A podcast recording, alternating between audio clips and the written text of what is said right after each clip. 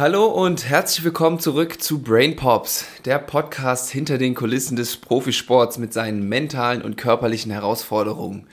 Wie üblich mit äh, mir, Lennart Stechmann, und meinem ja, Co-Host. Äh, ich hab, er guckt mich gerade ganz erwartungsvoll an, ob ich einen Spitznamen für ihn parat habe. Habe ich irgendwie gerade nicht. Ähm, aber er ist natürlich wieder live dazugeschaltet aus Bamberg. Es freut mich sehr, dass er sich die Zeit genommen hat. Dom Theodoro, hey Dom. Hey, Lennart. Schön, dich zu sehen. Ich muss sagen, ähm, dadurch, dass wir jetzt ja, ich glaube, ich weiß gar nicht, wie oft wir schon im Tageslicht aufgenommen haben, jetzt kann ich dich natürlich noch viel besser sehen und äh, es gefällt mir eigentlich, was ich da sehe. wow. Sehr schön. Ja, Dom, was haben wir heute vor? Äh, wir haben ja in letzter Zeit viele uns, oder wir hatten bis jetzt viele Gäste, entweder Spieler oder Trainer und Athletiktrainer quasi, aber wir sind ja der Podcast hinter den Kulissen des Profisports mit seinen mentalen und körperlichen Herausforderungen. Und heute geht es mal um die mentale Seite. Und äh, da habe ich einen Gast mitgebracht, mal aus meinem äh, ja, psychologischen, mentalen, neurosystemischen, wie man das auch immer nennen möchte, Hintergrund. Und zwar den Dr. Klaus Diladone oder auch lieber genannt KD. Äh, den haben wir heute zu Gast. Du kennst den auch noch nicht so richtig, ne? Du hast den, glaube ich, einmal kurz kennengelernt. Ja, äh, zweimal vielleicht schon. Ich bin auf jeden Fall ähm, sehr gespannt, weil ich weiß, dass der, der gute KD einiges auf dem Kasten hat. Und ähm, ja, ich bin aber auch äh, andererseits anders, anders gespannt, weil ich trete, glaube ich, heute, ich will jetzt nicht sagen, ich trete in den Hintergrund, aber äh, ich werde mal versuchen, heute ein bisschen investigativ äh, Journalismus zu betreiben und äh, hoffentlich spannende Fragen zu stellen, äh, die ich mir, und das weiß ja, ist nicht äh, unbedingt üblich für mich, jetzt im Voraus noch gar nicht so überlegt habe. Deswegen äh, ah, ganz neue Rolle. Die wage ich mich hier auf dünnes Eis, aber ich gebe, werde mir Mühe geben. Ja, und Dom, das, das klingt, finde ich, sehr gut, da ein paar Einblicke zu kriegen. Ich glaube, es gibt auch durchaus Parallelen zu deinem Bereich dem Körperlichen, weil das hängt ja, wie wir wissen, alle alles so ein bisschen zusammen. Ähm, aber was mir auch gerade einfällt, was wir vergessen haben, ja, wir haben ein neues Logo, es ist online. Ich wollte gerade sagen, ich war die ganze Zeit am Warten, äh, wann du mit der Sprache rauskommst, aber jetzt hat es ja doch noch geklappt. ja, jetzt ist das, ja, es ist ja, wie gesagt, es ist ein bisschen früher als sonst, dass wir aufnehmen, deswegen habe ich das schon wieder gerade ein bisschen, ähm, ja, verdrängt, aber es ist am Start und das wird natürlich auch Thema der Folge, was wir uns damit gedacht haben. Ist ja deutlich bunter und explosiver und doch nochmal ein bisschen was anderes, als was wir davor hatten. Ja.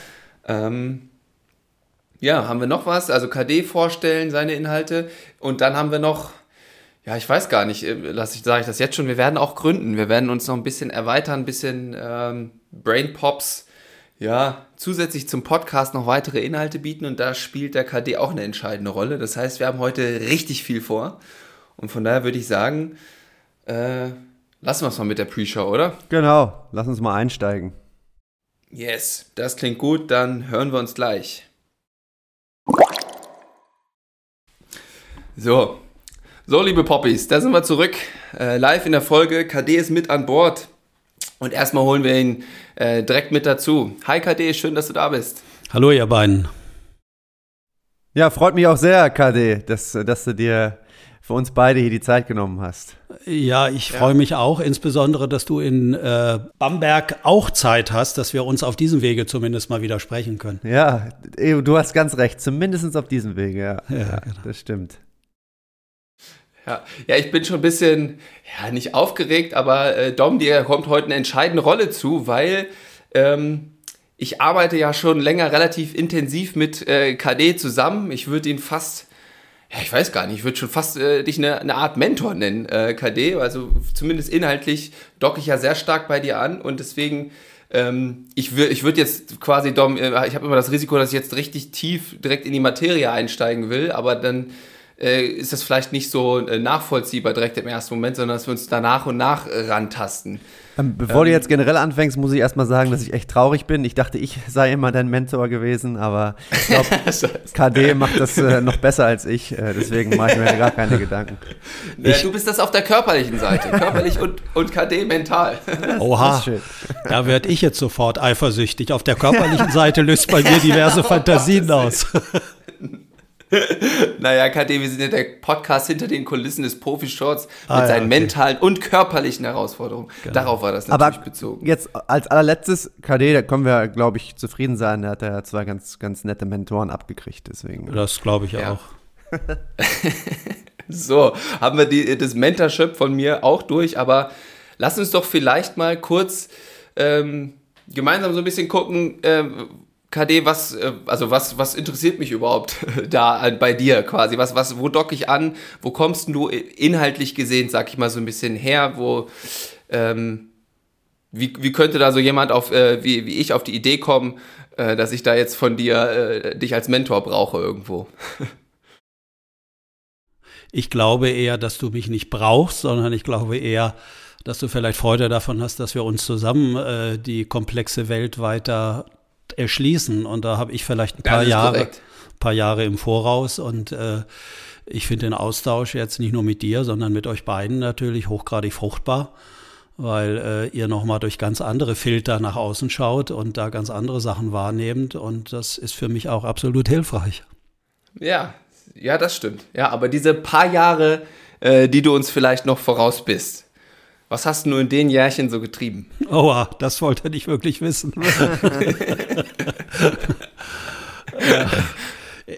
ich, das ist jetzt schwierig zu sagen, aber ich glaube, ich habe mich, äh, ich beschäftige mich eigentlich mein Leben lang damit, meine erlebten Unzulänglichkeiten, die ich irgendwie mitgebracht habe aus meiner frühen Kindheit und Jugendzeit, sei es im mentalen oder psychischen Bereich, vielleicht im sozialen Umgang miteinander oder auch auf der Ebene der Physiologie. Das, da sind wir ja auch äh, jetzt inhaltlich hier ganz gut äh, mit dabei. Äh, wie kann dieses komplexe Wechselspiel so gut funktionieren, dass es, äh, dass ich nach Möglichkeit mit Leichtigkeit und äh, meine Ziele halt erreiche oder besser gesagt, versuche meine angelegten Potenziale zu entfalten, um es mal allgemein zu sagen. Ja. Und da habe ich ganz unterschiedliche Erfahrungen äh, versucht zu machen, habe unterschiedliche hoppla, Erfahrungen gemacht, Kontexte aufgesucht. Äh, ja, und habe dann geschaut, was hilft mir im Umgang mit anderen und was äh, muss ich aber machen, dass die anderen das im Umgang mit mir auch möglichst leicht habe, wenn ich jetzt von denen abhängig bin. Und das wäre ja eine kleine Hinleitung vielleicht zum Thema Mannschaftssport. Mhm.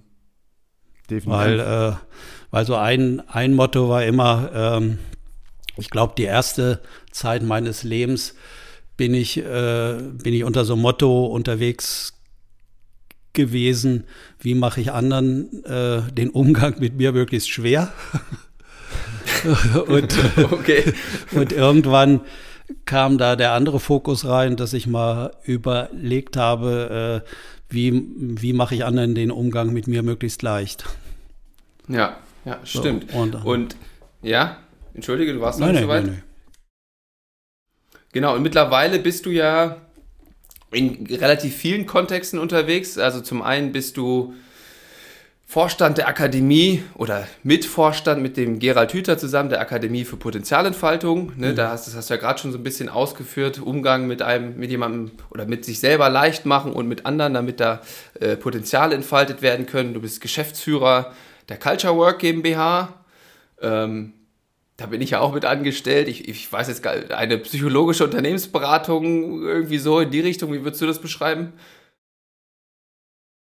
Das ist ein bisschen schwierig, weil wir äh, mit dieser Firmengründung Culture Work haben wir versucht, was heute äh, ja angesagt ist, sogenannte X-Teams, äh, Menschen zusammenzubringen, die ganz unterschiedliche Fähigkeiten haben und Kompetenzen und dann zu gucken, äh, wie kriegen wir die optimal zusammen ausgerichtet, dass wir dann äh, alle zusammen, sage ich mal, unsere Potenziale entfalten und dann haben unsere Kunden das wahrscheinlich auch gut. Und mhm. äh, das ist eigentlich, eigentlich eine Art Herausforderung gewesen, weil mein Geschäftspartner ganz unterschiedlich ist zu mir. Und, ja, das kann ich bestätigen. Ja.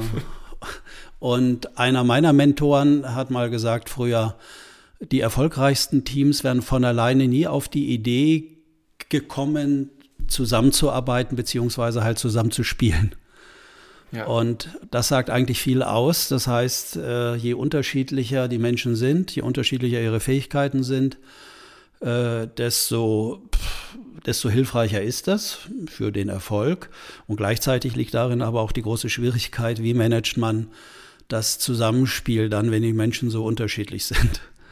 Äh, also da ist der Boden häufig für Konflikte, für Missverstehen, für Irritationen äh, sozusagen vorbereitet. Und die, ich würde mal sagen, fast eine Kunst ist es dann, das so zu managen, so zu organisieren, dass dann äh, alle so äh, zusammen harmonieren, äh, sich einstellen und synchronisieren und auf Eitelkeiten verzichten und äh, viel Verständnis für den anderen haben, dass der das jetzt so sieht oder irgendetwas nicht wahrgenommen hat, was man vielleicht wahrnehmen muss. Und man sich immer wieder gut zusammen organisiert und nicht so äh, dass man dann anfängt, andere, äh, ja, sage ich mal, abzuwerten, negativ zu etikettieren oder so Ideen entwickelt, die müssen wir hier ausschließen. Wir können erst wieder gut zusammenarbeiten oder zusammen spielen, wenn der Lennart nicht mehr dabei ist, weil der stört uns jetzt die letzte Zeit so mit seinen komischen Fragen, die er da immer stellt. Ja.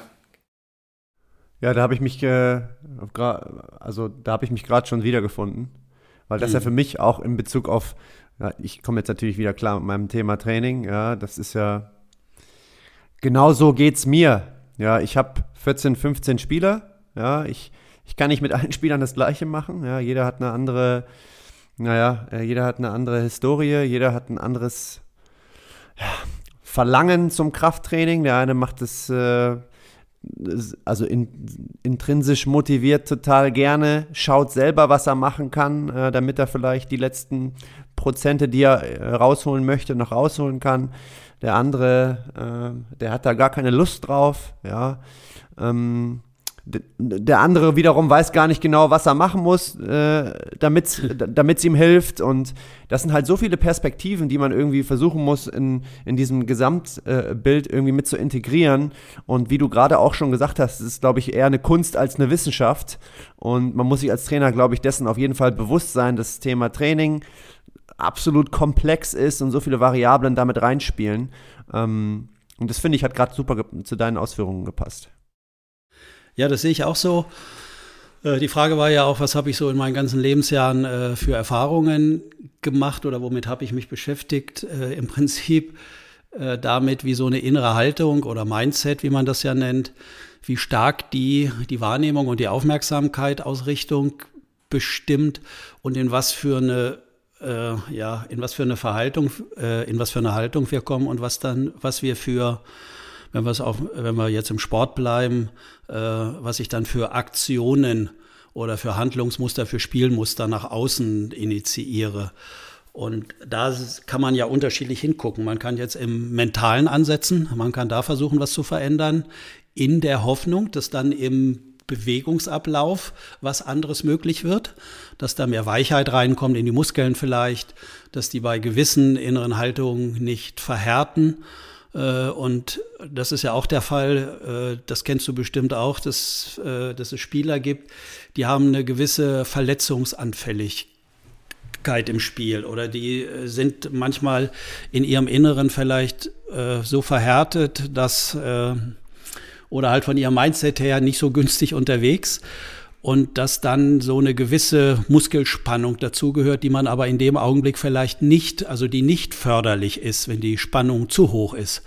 Und wenn dann was Unerwartetes äh, von außen vielleicht dagegen kommt, dann kann das schon recht schmerzhaft werden. Also mhm. ähm, was braucht jeder Einzelne für ein inneres Mindset, dass alle drei Phänomenbereiche Körperlichkeit, Muskeln, Physiologie, mit dem mentalen, psychischen und dann aber mit dem, wo wir mit unseren Mustern nach außen gehen, wo wir handeln, wie können die gut zusammenarbeiten, dass äh, ja, das immer, sage ich mal, das Ideal zum Ziel führt, was wir haben wollen. Hm. Ja, jetzt hast du ja gerade schon sehr, sehr wunderbar ausgeführt, wo, wo, wo es auch heute so ein bisschen hingehen soll, denn wir haben ja nicht nur heute dich hier als Gast. Wir kommen ja auch noch äh, aus, äh, ja, mit und anderen Anliegen hier zusammen. Zum einen haben wir ja das neue Logo ähm, äh, veröffentlicht heute mit dieser Folge. Das heißt, äh, die Poppies können das jetzt gerade so ein bisschen bewundern. Ähm, und zum anderen, äh, KD haben wir ja eine Firma gegründet, die Brainpops GBR, äh, zusammen, wo wir uns genau mit diesen Phänomenen, die du gerade schon so wunderschön beschrieben hast, ähm, beschäftigen wollen und das Einzelsportlern oder Teams ja irgendwo ermöglichen wollen, da hinzugucken und da dieses Mindset, die innere Haltung für sich zu erreichen und dass sowas alles ein bisschen einfacher, sag ich mal, wird. Und da haben wir auch schon in diesem Podcast oft und viel drüber gesprochen, Dom. Ähm, aber lass uns doch vielleicht mal zum Start ähm, nochmal kurz aufs Logo gucken. Ähm, KD, du warst ja in dem Prozess auch mit involviert äh, und Dom, du auch. Was, was verbindet ihr so oder was, vielleicht KD magst du anfangen, was verbindest du da so mit diesem Logo? Was war so dein äh, Gedankengang dahinter mit oder was wollen wir damit ausdrücken? Naja, du hast ja vorhin gesagt, hast mich ja hier schon eingeführt als äh, ein Vorstandsmitglied der Akademie für Potenzialentfaltung. Korrekt. Äh, mit Gerald Hüther zusammen mache ich das. Wir haben das, weiß nicht, vor sechs, sieben Jahren haben wir die Akademie ins Leben gerufen und äh, das ist so ein Teil. Ich habe mich relativ viel mit, sagen wir mal, mit angewandter Hirnforschung beschäftigt oder fachlich würde man sagen, mit interpersonaler Neurobiologie. Das heißt, wie müssen wir Menschen miteinander umgehen? äh, um uns ideale Zustände im Gehirn kreieren. Bei uns in der Hirnforschung spricht man vom idealen Gehirnzustand, wo alles richtig rund ist, wo alles gut läuft, passt und stimmig ist, von Kohärenz. Also dann haben wir, äh, dann arbeitet alles gut zusammen. Es ist mühelos, es ist nicht zu viel Anstrengung da, es ist nicht zu wenig Spannung, sondern es ist alles wirklich gut aufeinander, aufeinander abgestimmt. Und ähm, jetzt ganz kurz vielleicht, ich will nicht zu fachlich werden, aber unser Hirn ist proportional zur Muskelmasse der größte Energiefresser, den wir haben. Und wir haben nur begrenzte Menge an Energie, sagen wir mal 100 Prozent zur Verfügung. Das ist individuell natürlich unterschiedlich, aber im Prinzip können wir sagen, äh, die Ressourcen sind da limitiert. Und wenn wir, wenn es uns Menschen möglich wird, und ich weiß, viele Menschen sind durch ganz unterschiedlichen äh, Methoden auf dem Weg dahin, diese kohärenten Zustände für sich herzustellen und zu finden. Und Sport war für mich in meinem Leben immer eine Möglichkeit, wo ich diese Brain Pops hatte, wo ich äh, plötzlich in einen Zustand kam in einem Spiel, äh, und die wollte ich immer wieder haben, aber die waren gar nicht äh, so bewusst kontrolliert herzustellen, ähm, dass ich dann plötzlich Sachen machte, wo ich selbst überrascht war, wo ich äh, wo mein, wo ich gar nicht so klar rational alles im Vorfeld äh, planen konnte oder dass ich plötzlich abgewichen bin spontan und das führte dann äh, zum Erfolg. Und das waren wunderbare Zustände, wo plötzlich in meinem Gehirn irgendeine Vernetzung stattgefunden hat, wo was Neues, Spontanes möglich war, was die Gegenspieler komplett überrascht hat. Mich übrigens auch. Äh, und ich dann immer wieder versucht habe, Mensch, wie, und das waren so Situationen, die kriegte ich nicht aus meinem Hirn raus. Die haben mich Tag und Nacht weiter beschäftigt und noch heute, obwohl ich ja jetzt ein bisschen fortgeschritten bin in meinem Lebensalter, fallen mir aus meinen wichtigen äh, Sport, äh, aus meinen Sportwettkämpfen immer wieder so Situationen ein, wo plötzlich ich eine verlangsamte Wahrnehmung hatte, wo der Ball eigentlich ganz schnell kam, ganz schnell gespielt wurde, aber ich den aber wie in Zeitlupe habe hab, äh, habe ankommen sehen und konnte dann Reaktionen machen, die äh, wunderbar waren. Also diese Zustände, wo plötzlich sowas möglich wird, das würde ich so bezeichnen als Brain Pops. Und ich glaube, mhm. das kennen ganz viele Menschen, auch außerhalb des Sportes, dass das mal so wunderbar ist, wenn, wenn alles irgendwie richtig, äh, richtig passt, so, dann, äh, ja, dann sind das äh, ja, Zustände, die wir immer wieder haben wollen. Und so würde mhm. ich unser Logo erklären. Äh, so würde ich das sehen. Ja, ja. Ja, äh, gehe ich mit. Ich würde ergänzend irgendwo noch dazu sagen, dass ja dieses Pops, das beschreibt so ein bisschen, oder um den Bezug zum Logo noch mehr herzustellen, so ein bisschen dieses Zufällige, dieses nicht geplante, ne, weil das kann man nicht vorhersehen, wo das jetzt wie poppt, äh, wie auch ja hier in unserem Podcast, man weiß nicht, wer welche Passage für interessant findet oder eine andere. Und ähm, Farblich würde ich halt auch nochmal sagen, man, man sieht das ja in dem Logo, dass das so aus der Mitte kommt, so dieses Orange, Rote, dieses Wärmende, das soll für das sozial-emotionale stehen, weil da geht es quasi los, wenn das sich frei bricht und endlich mal Raum hat und dann dieser Pop stattfindet, dann kann sich das wieder anders so zusammensetzen, dass man in so einen Zustand kommt, wie du ihn eben äh, beschrieben hast. Ähm, das wäre noch, äh, noch meine zwei Cent dazu. Dom, äh, Dom, haben wir noch was vergessen? Ich weiß jetzt gar nicht, für mich war das jetzt gerade schon wieder ein Webinar. Ja, ich habe schon wieder so viele Sachen aufnehmen können, die ich sehr interessant finde. Ähm, aber ich glaube, ihr habt das äh, sehr, sehr gut auf den äh, Punkt gebracht. Ähm, was jetzt für mich im Gegensatz zum älteren Logo ähm, ist ja diese, ja, dieser Farbkontrast. Ja, ähm, das spricht mich halt persönlich nochmal an, weil meine Einschätzung davon wäre auch, äh, ein Brain Pop kann ja, das kann ja ein kleiner, aber auch vielleicht ein größerer Brain Pop sein, ja. Und da in, in dieser Hinsicht spricht mich die Farbe da auch nochmal an. Mhm. Mhm.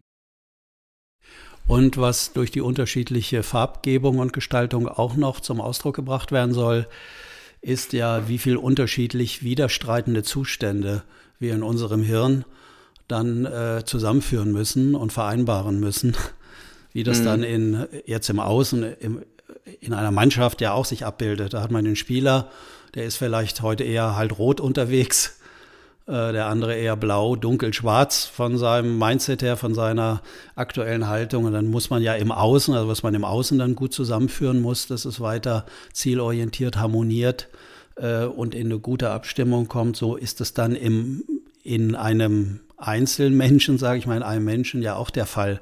Weil äh, wenn man sich mal vorstellt, dass unser Gehirn circa 90 Milliarden Neuronen, also Nervenzellen hat, die miteinander interagieren müssen.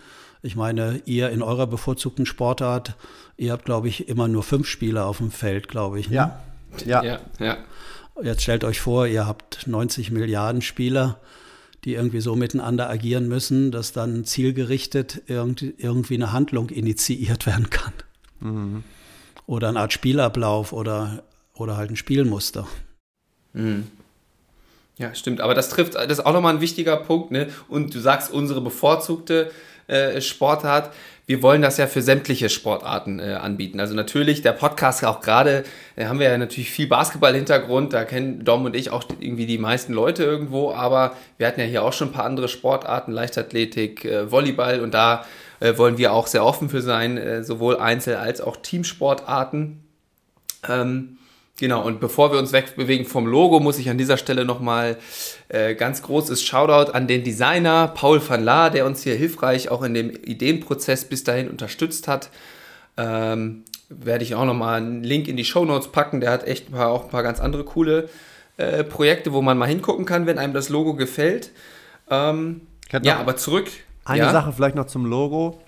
Mhm. Dadurch, dass wir ja verschiedene Ausschläge haben, ähm, finde ich, ist auch nochmal wichtig zu erwähnen, dass ja so ein, so ein, so ein Brain Pop, ähm, ja, dass, dass die Stärke oder das Ausmaß von einem Brain Pop natürlich für jeden aufgrund seiner eigenen äh, ganz individuellen Biografie anders ist. Ja.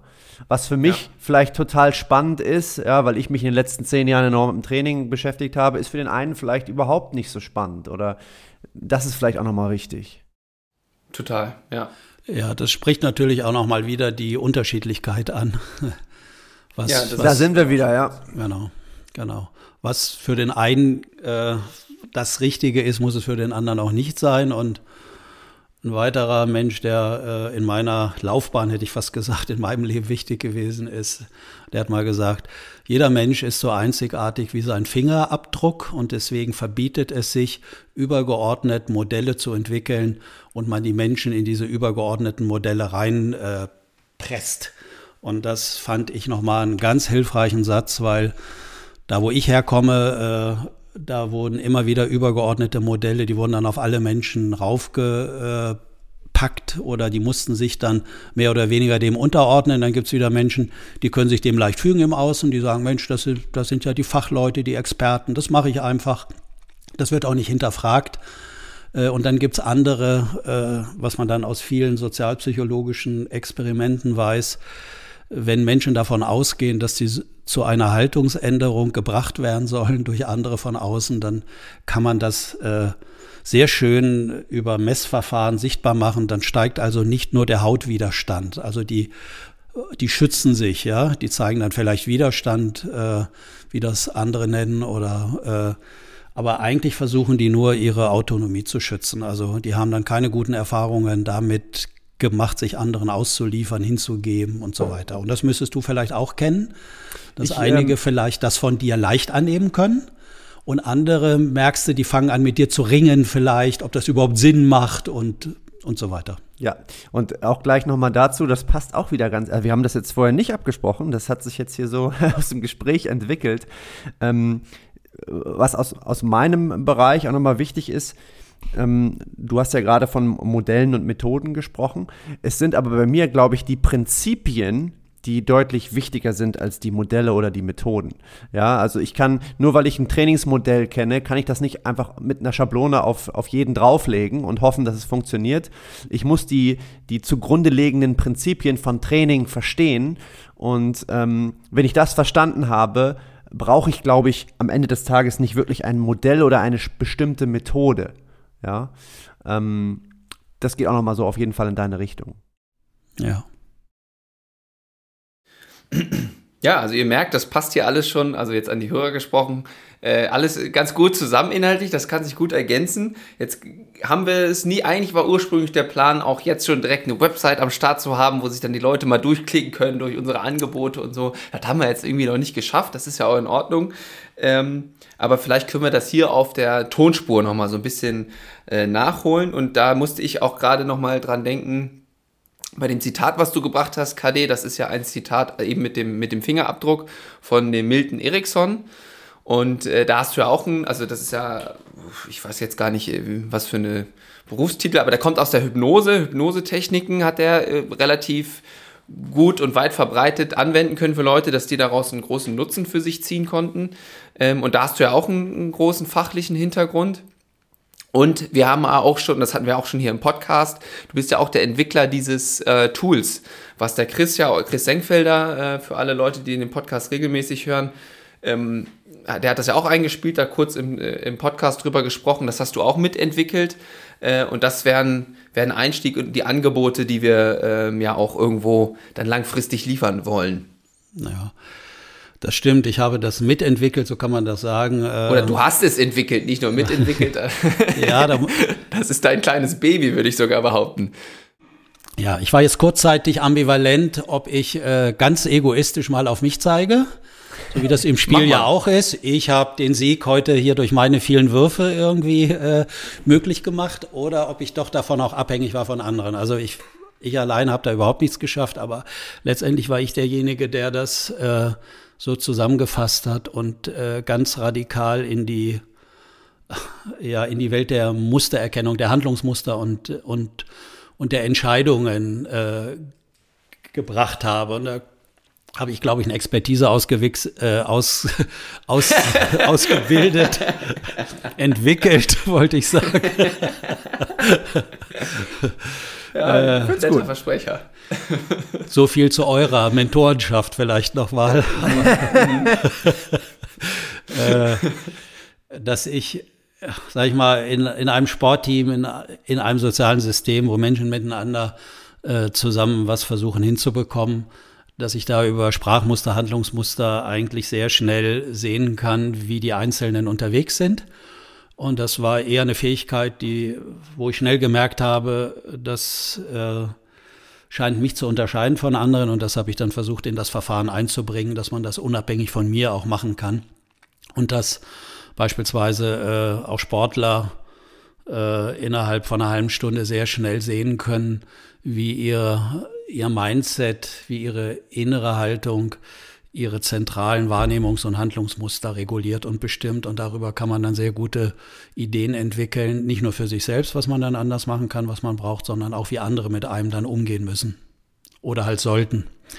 Ja. Genau. Und wir können da ziemlich viel ableiten und vorhersagen und im Prinzip äh, arbeitet das äh, das versucht, diese wissensunabhängigen Fähigkeiten zu beschreiben und äh, im Gegensatz zu den wissensabhängigen äh, könnte man vielleicht auch gucken. Äh, Coaches beispielsweise, die sind entweder sehr stark im Bereich wissensabhängige Kompetenzen, die wissen alles über, über Spielabläufe, über Trainingsmethoden, wie man sich warm macht und was da hilfreich ist und was in irgendwelchen Lehrbüchern steht und so weiter. Und dann gibt es daneben aber einen wichtigen Bereich und damit beschäftigt sich das Verfahren mit den sogenannten wissensunabhängigen Kompetenzen. Das heißt, das kann man nicht im Rahmen von Workshops lernen, das kann man auch nicht einfach so methodisch lernen. Das ist eine Ebene in unserem Gehirn, die ist über diesen wissensabhängigen Methoden und Regeln übergebaut. Und das ist eine Ebene, äh, jetzt für die, für die Expertinnen und Experten unter den Zuhörern vielleicht, ist das sogenannte Frontalhirn. Ist so der menschlichste Teil, der uns von den Tieren unterscheidet. Ist so eine übergeordnete Kommandozentrale. Und was mich immer sehr fasziniert hat, war, warum ich dann vielleicht auch noch mal zum menschlichen Hirn irgendwie vorgedrungen bin. Äh, wie können sich so 86 Milliarden, 90 Milliarden Einzelspieler, nenne ich sie mal, so synchronisieren und Informationen weitergeben und so zusammenarbeiten und sich synchronisieren in Netzwerken, die dann zielorientierte Handlungen möglich machen. Und äh, die machen das eher nur über Erregungs äh, halt Weiterleitung und äh, ja, da sage ich aber ganz kurz den Faden verloren. Was war der Ausgangspunkt? Dein Tool war der Ausgangspunkt. Ah, ja, okay. Und ich würde da noch kurz noch hinzufügen, dass das ganze Jahr und das finde ich äh, so genial. Du hast es schon gesagt, auf der einen Seite nur eine halbe Stunde dauert und auf der anderen Seite, das ist jetzt nicht so dieser ein klassisches äh, psychologisches Tool, wo man Fragen beantworten muss und auch, wie geht's dir auf einer Skala von 1 bis 10 und so weiter und so fort, sondern das ist wirklich ein, eine Art Spiel. Also Dom, du hast es ja auch schon gemacht. Ja. Äh, da klickt man sich wirklich, also das spielt man halt für eine halbe Stunde und muss nicht irgendwelche tausend Fragen beantworten, ja, die genau. man jeder dann wieder anders auflädt, anders mit Bedeutung äh, äh, besetzt und da ganz, äh, ganz, ganz andere Ergebnisse rauskommen, sondern das ist rein auf der Handlungsebene. Okay, wunderbar. Vielen Dank für das Aufbauen und mich wieder halt zurückführen auf das, was ich eigentlich sagen wollte. Werden wir jetzt ein Sportteam, wäre das jetzt ideal. Auch da kann man ja mal den Faden verlieren, dass man plötzlich äh, ein bisschen von der Rolle ist, wie man sagt, oder man ja. irgendwas nicht mehr richtig wahrnimmt und sieht, weil man vielleicht intern gerade eine Absorption hat mit irgendetwas oder irgendwelche Störungen, äh, die da jetzt reinkommen. Und schön, wenn man dann äh, so gute Mitspieler hat wie euch, die mir das dann wieder möglich machen, leicht in meine Kompetenzhaltung zu kommen. Also Ganz dafür genau. vielen Dank. Das würde ich anderen Sportteams auch wünschen, dass die so miteinander umgehen und agieren. Äh, und dass man hier auch bei euch beiden offen sagen kann, wenn man gerade nicht gut drauf ist oder wenn man sozusagen wie ich den Faden verloren hat. Und ich höre mir das ja bei euch auch immer an.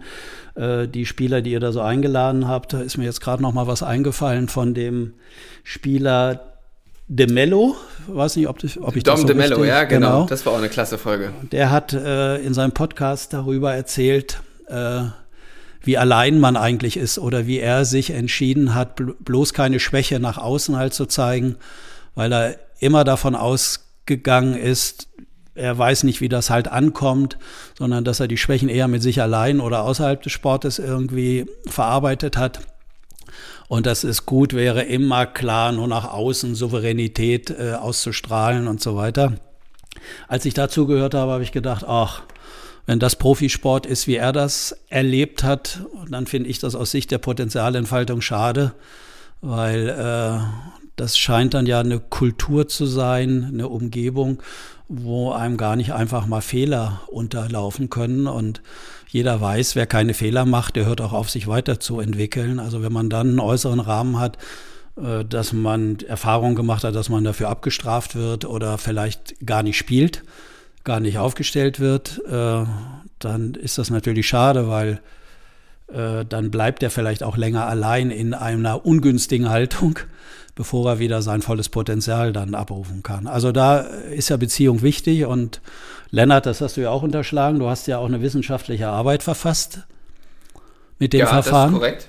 Ja, das genau. ist korrekt. Und da hast du mich ja auch öfters eingeladen zu deinen Spielen und ich habe euch dann spielen sehen in der ersten Bundesliga und habe dann von außen mal auf so Muster äh, geschaut und wie die Spieler dann ausschauen. Und was mir da aufgefallen ist, dass ich jetzt selten eine Sportart kennengelernt habe, wo sich so viel angefasst wird und ermuntert wird und äh, viele Rituale kleinster Art, die immer wieder äh, äh, beziehungsverstärkend wirken sollen, nehme ich an, aufmunternd weil man da scheinbar erkannt hat, dass man doch irgendwie so wegrutschen kann auch mal.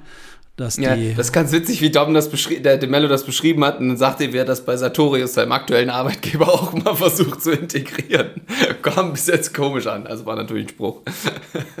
ja, genau. Also da scheint ja extra da Wert äh, drauf. Ja, kann man schon so sagen gelegt zu werden. Das war jetzt so, so eine Sache. Aber was ich eigentlich sagen wollte, diese wissensunabhängigen Kompetenzen, womit wir uns ja auch beschäftigen und wo wir eine Unterstützung geben wollen, äh, ist ja, dass sich das, diese innere Haltung entwickelt sich ja aus dem Leben heraus. Das kann man also nicht jetzt per Workshop, äh, wie ich das immer gern sage, so linear oder frontal lernen, sondern das sind die fleischgewordenen, wichtigen emotionalen Erfahrungen in einem Leben, äh, die sich da im Gehirn einspeichern. Und daraus bildet sich so eine innere Haltung, die dann die ganze Ausrichtung mitbestimmt. Was wir hören, wie wir es hören, mit welchen Menschen wir halt gut zurechtkommen, müssen wir unsere Autonomie verteidigen, äh, haben wir eher gelernt, mehr, äh, mehr Entscheidungen in Richtung Risiko zu fällen oder doch mehr in Richtung Sicherheit. Äh, fühlen wir uns eher in einer Ordnung, in einer stabilen Ordnung wohl oder äh, schaffen wir uns kreative äh, Umfelder, die eher chaotisch sind, sowas, oder wie stark richten wir unsere Aufmerksamkeit eher auf innen oder auf die Phänomene im Außen so. Und im Gehirn gibt's halt auch die physikalischen Gesetze, wie gesagt, und das fand ich spannend, wie bilden sich dann im Leben in diesen 86, 90 Milliarden Einzelneuronen äh, funktionierende Netzwerke aus. So, das das kann man mit dem Tool messen. Mhm. Mir fällt gerade ein, das Zitat, was du gebracht hast, das war von Phil Schwedhelm. Der hat das so beschrieben mit diesem Alleinsein. Jetzt erinnere ich mich gerade wieder. Ah, ja, das okay. war unsere letzte ah, ja, Folge mit dem, wo er das immer so erzählte, dass er da das als Schwäche sehen würde, wenn er jetzt da ausrasten würde nach außen hin oder so. Weißt du, Dom, erinnerst du dich noch? Mhm, ganz genau. Das ist ihm sehr wichtig gewesen, ja, dass er, er möchte halt nach außen keine Frustration zeigen, weil er annimmt, dass das halt von seinen Teammates, Coaches ja als Schwäche angesehen wird. Hm. Okay. Und, die, und seine Sorge war ja auch dann, dass die das dann ja auch irgendwo mit runterzieht oder den Gegner äh, Aufwind gibt und so in, in, in die Richtung. Ähm, aber da, da, da, hast du ein bisschen eine andere Perspektive zu KD, ne? wie du es gerade beschrieben hast. Ach naja, das wäre jetzt halt anmaßend zu sagen, das ist, das ist halt die falsche Strategie. Mir ist nur so durch meinen Filter, wie ich dann drauf gucke, aufgefallen, dass das vielleicht ja auch eher äh, andere Energien absorbiert. Das heißt, wie ihr das schon sprachlich formuliert habt, da muss jemand aufpassen, dass nicht irgendeine Regung nach außen kommt. So, mhm. und jetzt, wenn das Gehirn über, äh, über Erregung und Hemmung dieses, diese Selbstorganisation herstellt, also über, dann würde der jetzt ja ein Mindset entwickeln von Hemmung. Also er muss gewisse äh, Netzwerke in seinem Hirn hemmen, die eher was mitteilen wollen, die nach außen gehen wollen. Und dann braucht er bewusste mentale Energie, das macht das Frontalhirn, damit das nicht geschieht und passiert so. Und da wir nur eine begrenzte Energie haben, wir Menschen im Hirn, und das Gehirn proportional der größte Energiezieher ist, würde ihm das, so würde ich das jetzt mal ein bisschen abstrakt unterstellen, äh, würde ihn das eher in einen inkohärenten Zustand bringen, in ein Ungleichgewicht. Und dann steht diese Energie für andere, vielleicht kreative Prozesse in der Situation nicht zur Verfügung. Ja, weil er bewusst seine Aufmerksamkeit danach ausrichtet. Also jetzt etwas weit hergeholt, aber ich glaube, ihr könnt nachvollziehen, was ich damit meine. Mhm. Dass man dann äh, gewisse Regungen nicht nach außen zeigt. Also wie gesagt, das äh, das ist dann eine Frage der Aufmerksamkeitsfokussierung und das bringt uns, also wo gucken wir hin, bringt das im Gehirn eine entsprechende Neuverteilung und wenn wir mehr mit Hemmung arbeiten, dann würde ich mal jetzt ableiten, Dominik, dann könnte es eben auch sein, dass sich das auf der muskulären Ebene eben auch zeigt. Mhm. Mhm. Ja, dass die dann vielleicht nicht so weich und elastisch sind, sondern, das haben wir in unseren Forschungen ja auch ganz gut äh, zeigen können und sichtbar machen können, wie das halt zusammenhängt. Und dann ist man sofort wieder in einem Strudel, wo, wo andere Risiken lauern können. Dass man dann, was weiß ich, eine Zerrung kriegt oder, äh, oder halt irgendetwas anderes dann halt auftritt. Das ist immer eine Frage von zu viel oder zu wenig. Ne? Genau. Also, genau. Ja. Genau, und das ist ja immer, und das gilt es ja immer wieder neu zu finden und immer wieder situativ herzustellen. Und viele greifen ja dann auf so Art Rituale zurück, weil sie wissen, wenn ich das Ritual mache, dann kriege ich Sicherheit und dann steigt die Wahrscheinlichkeit, dass ich genau in diesen für mich idealen, kohärenten Zustand hineinrutsche, äh, der dann für mich und für alle heute hier im Spiel zuträglich ist.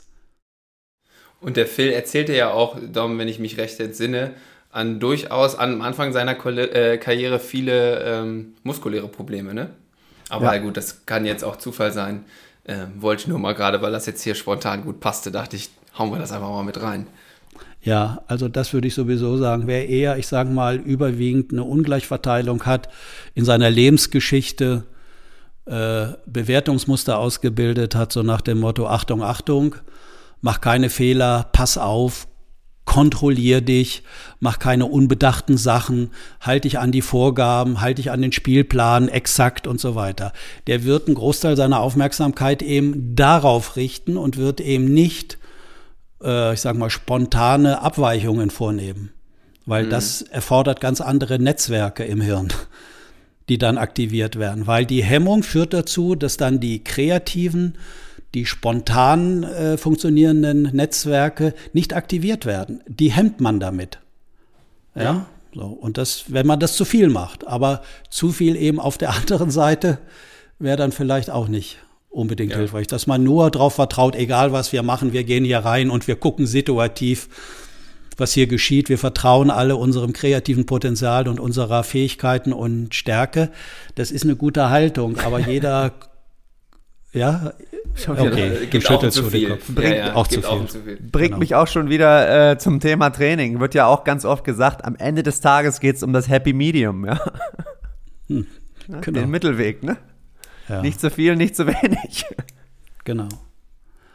Ja, was mich, also vielleicht, wenn ich das noch sagen darf, jetzt, wo ich hier heute sozusagen eingeladen bin, äh, das ist ja das Spannende auch äh, gerade für den Sport und auch sonst fürs Leben. Ich glaube, dass im Sport sich alle wichtigen Lebensprozesse auch ganz gut abbilden und zeigen und dass man darüber einen guten, guten indirekten Zugang auch erhält. Äh, die Frage ist ja, wie kann sich dann so ein so eine Konstruktion wie unser menschliches Hirn, was eigentlich überwiegend in einem inkohärenten Zustand ist. Das heißt, wir haben immer unterschiedliche Anteile, nennen wir das, also unterschiedliche Netzwerke, äh, die einen, die aktivieren wollen, um es mal ganz simpel zu sagen, die anderen, die halt, äh, die halt mit Hemmung arbeiten. Wie findet man da so einen guten Ausgleich? Und wenn ihr sagt, es ist zu viel oder zu wenig, das ist, äh, ist dann genau die Frage, wie stellt man einen Ausgleich her? Und jeder, der exzessiv auf einer Seite unterwegs war, wie ganz viel Aktivität, ein unheimlich wichtiges Spiel, Adrenalinausschüttung, also der Körper wurde massiv gefordert, ja?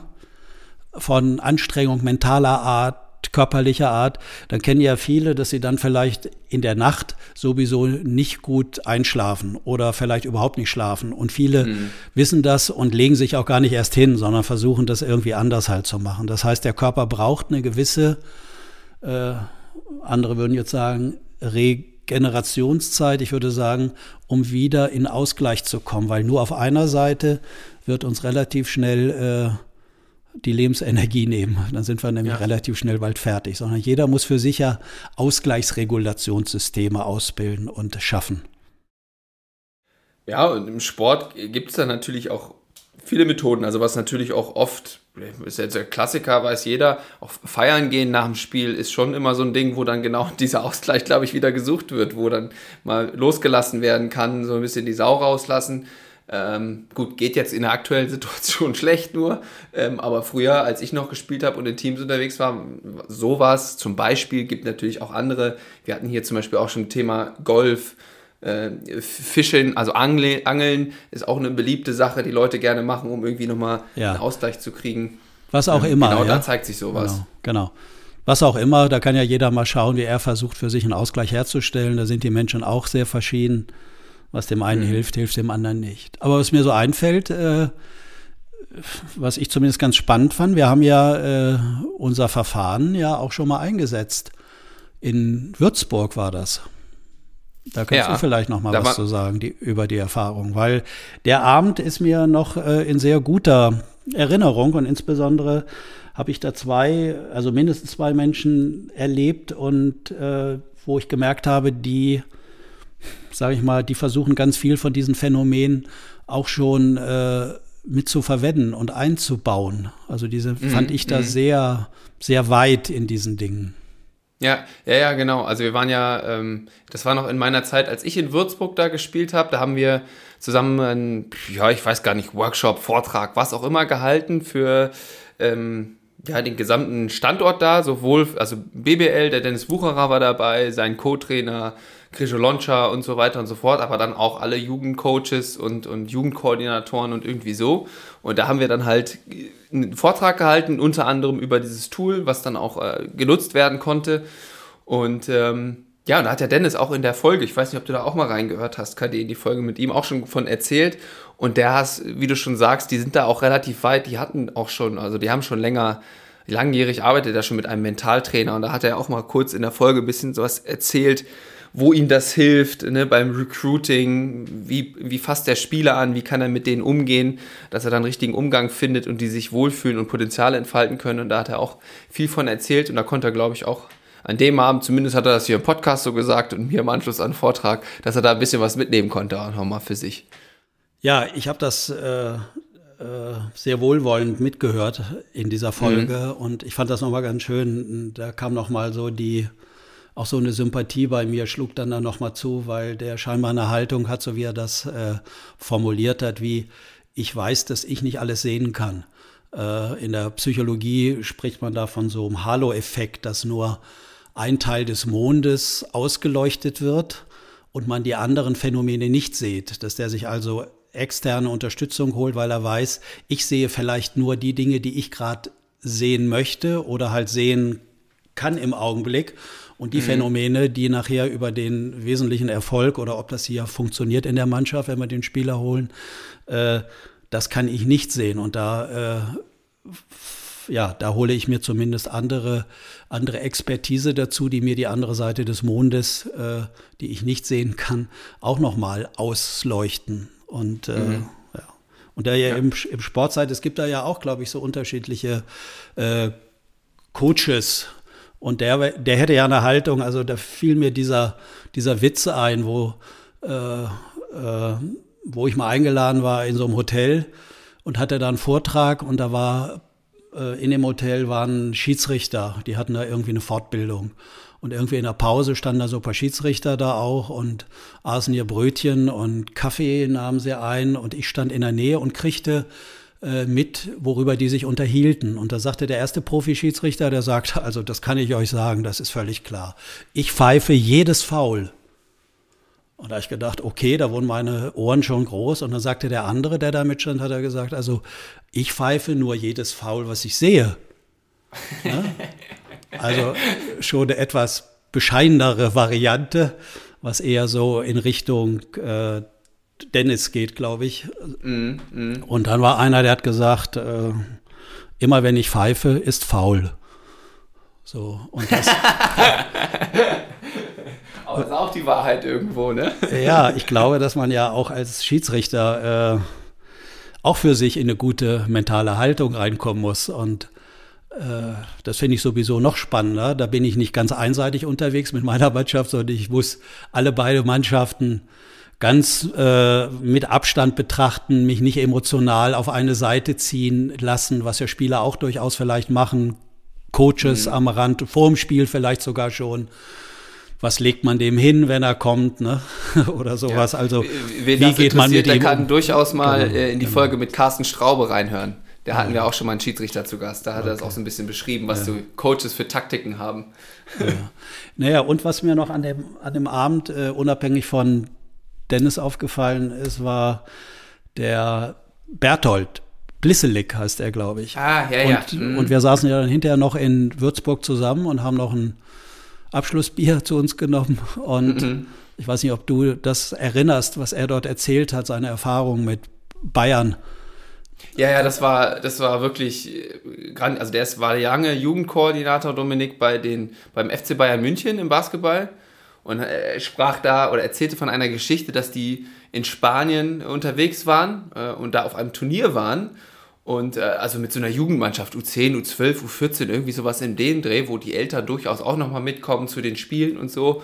Und ich weiß nicht, Dom, du hast ja früher auch Basketball in der Jugend gespielt. Normalerweise ist es ja in Deutschland so, dass dann die Eltern auf dem Rängen stehen, ihrem Kind nochmal so ein paar, ja, liebevoll würde ich es jetzt nicht nennen, aber ein paar Tipps runterrufen, so hier komm mal so und so oder dann auch mal fordern, dass äh, Sohn oder Tochter eingewechselt wird. Also eher so ein ja, durchaus fordernder Charakter. Und da äh, und, und auch durchaus dann negativ dem Gegner gegenüber. Und da war das ganz anders. Das war eine riesige Party da in Spanien. Die Eltern waren da auf den Rängen, haben alle angefeuert, haben sich über jeden Korb gefreut, ob von eigenem Kind, gegnerischem Kind, äh, vom Trainer, wie auch immer. Das war eine riesengroße Party. Die hatten da richtig Bock einfach auf den Sport Basketball. Und da ist so eine ganz andere Atmosphäre halt entstanden, als jetzt, mhm. ich will ich überzeichne es jetzt mal bewusst so ein bisschen dieses hasserfüllte Klima, was wir da manchmal in deutschen Hallen äh, vorfinden. Ja, das ist spannend, wie Geschichten, die wir hören, unterschiedlich aufgenommen werden und wie sie dann wiedergegeben werden und erzählt werden. Ich, hätte die Geschichte, äh, ich hätte die Geschichte mit Nuancen anders erzählt. Ich würde noch mal ganz kurz sagen, was bei mir hängen geblieben ist, und ich weiß gar nicht, ob er das wirklich in Wahrheit und objektiv gesagt hat, aber was ja. äh, mich angesprochen hat, war, er hat gesagt, ja, wir sind da nach Spanien gefahren, weil wir einfach diese Art, Basketball zu spielen, Mentalität und so weiter, einfach hautnah erfahren wollten und wir haben da eine längere Rundtour gemacht. Und da hat er gesagt, dann fährst du natürlich durch Spanien da, äh, und mit diesem Namen FC Bayern München. Und dann fingen die Spiele an und dann war, war das so, dass die vorher mit den Eltern und mit den Familien gesungen haben zusammen. Also da war hm. ein, äh, ein Zusammenhalt, äh, wo die richtig gut verwurzelt worden sind. Ich glaube, da haben die auf ihre Art eine unheimliche Atmosphäre herstellen können. Die Freude daran, äh, vielleicht sich zu messen auch, mit so einem zumindest namhaften Gegner. Und mhm. äh, also dieser soziale Aspekt von zusammen singen und die Unterstützung der Eltern zu haben. Und was ich hier, wenn ich so im Sport unterwegs war, äh, unterwegs war, immer wieder auch häufig feststelle, wie kritisch Eltern äh, da mit ihren äh, Kindern sind, die irgendeine Sportart machen, die da von außen Belehrung reingeben und Bewertungen und äh, ja und das war irgendwie so anders. Und er hat gesagt, wir haben kein, wir haben jedes Spiel verloren, hat er gesagt. Und das brachte uns dann ja auch an dem Abend dazu, äh, ich weiß gar nicht, wie ich den jetzt so richtig ausspreche. Ito oder ah, Ito, ne? Coach Von Alba Ito, Berlin. auch schon genau. oft äh, Thema genau. hier im genau. Podcast. Ja. ja. ja. Dom, kannst du uns noch folgen, wenn wir so quatschen? Ja, ich höre hier ganz gespannt zu, definitiv. Ja. Hast, äh, hast du auch noch eine Frage, die du mal ins Rennen werfen willst oder ein Thema vielleicht aus vergangenen Folgen? Ja, ähm, was mich interessiert, was so und ich glaube, das interessiert auch jeden Basketballspieler oder jeden, generell jeden Sportler. Vielleicht hat äh, KD ja eine, ja eine interessante Antwort darauf. Wenn es beim Spieler nicht läuft, ja, er jetzt auf Basketball bezogen, er bringt einfach seine Leistung, seine Potenziale nicht aufs Feld. Ja, er trifft den Korb nicht. Er äh, ist unzufrieden mit sich selber. Ja, mhm. er, er, will das unbedingt besser machen, aber ja, er, er kommt einfach nicht dazu. Ja, was sind denn da, was kann man denn machen, um Veränderung einzuleiten? Hast du da irgendwelche mentalen Strategien oder irgendwie gibt es da was, wo du sagst, ja hier, das ist mein Ansatz, so kann man es mal versuchen? Oder ist das auch wieder ganz individuell, natürlich, wie wir das jetzt schon oft gesagt haben, auf äh, den Einzelfall bezogen? Ja, also ich bin immer vorsichtig, relativ schnell äh, mit Ratschlägen dazu mhm. kommen. Hier, pass mal auf, ganz klar, da würde ich dir dieses und jenes empfehlen. Äh, da wäre ich vorsichtig, sondern ich würde äh, vielleicht mich anders nähern. Äh, was wir auch bei der Akademie sehr stark in den Vordergrund heben, ist, dass wir andere nicht mehr zum Objekt machen von Belehrungen, Ratschlägen, Modellen, die von außen äh, äh, an sie herangetragen werden und die jetzt Folgendes bei so einem Spieler auslösen. Der kommt ja in die Entscheidungssituation, okay, äh, ich krieg selbst nicht hin, deswegen nehme ich die, ich nenne das jetzt mal Ratschläge von außen an. Wenn er dann wieder rauskommt, dann kommt er raus, weil der andere ihm Ratschläge erteilt hat. Mhm. Wenn er damit überhaupt rauskommt. So, dann ist es nicht seine eigene Leistung.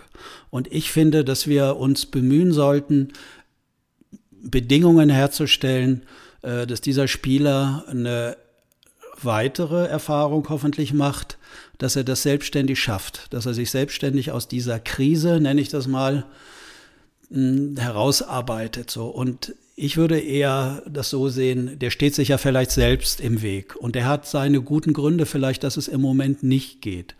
Und ich glaube, er hat Erklärungen für sich selbst gefunden, warum es nicht geht. Äh, da leuchtet er halt einen Raum aus, aber er hat vielleicht andere Erklärungen noch nicht gefunden. Ich würde mal genau zuhören und erstmal einige Fragen stellen. Und in seinen Antworten höre ich schon, sieht er eher, ich sage mal, die Ursache bei sich selbst oder vielleicht im Außen.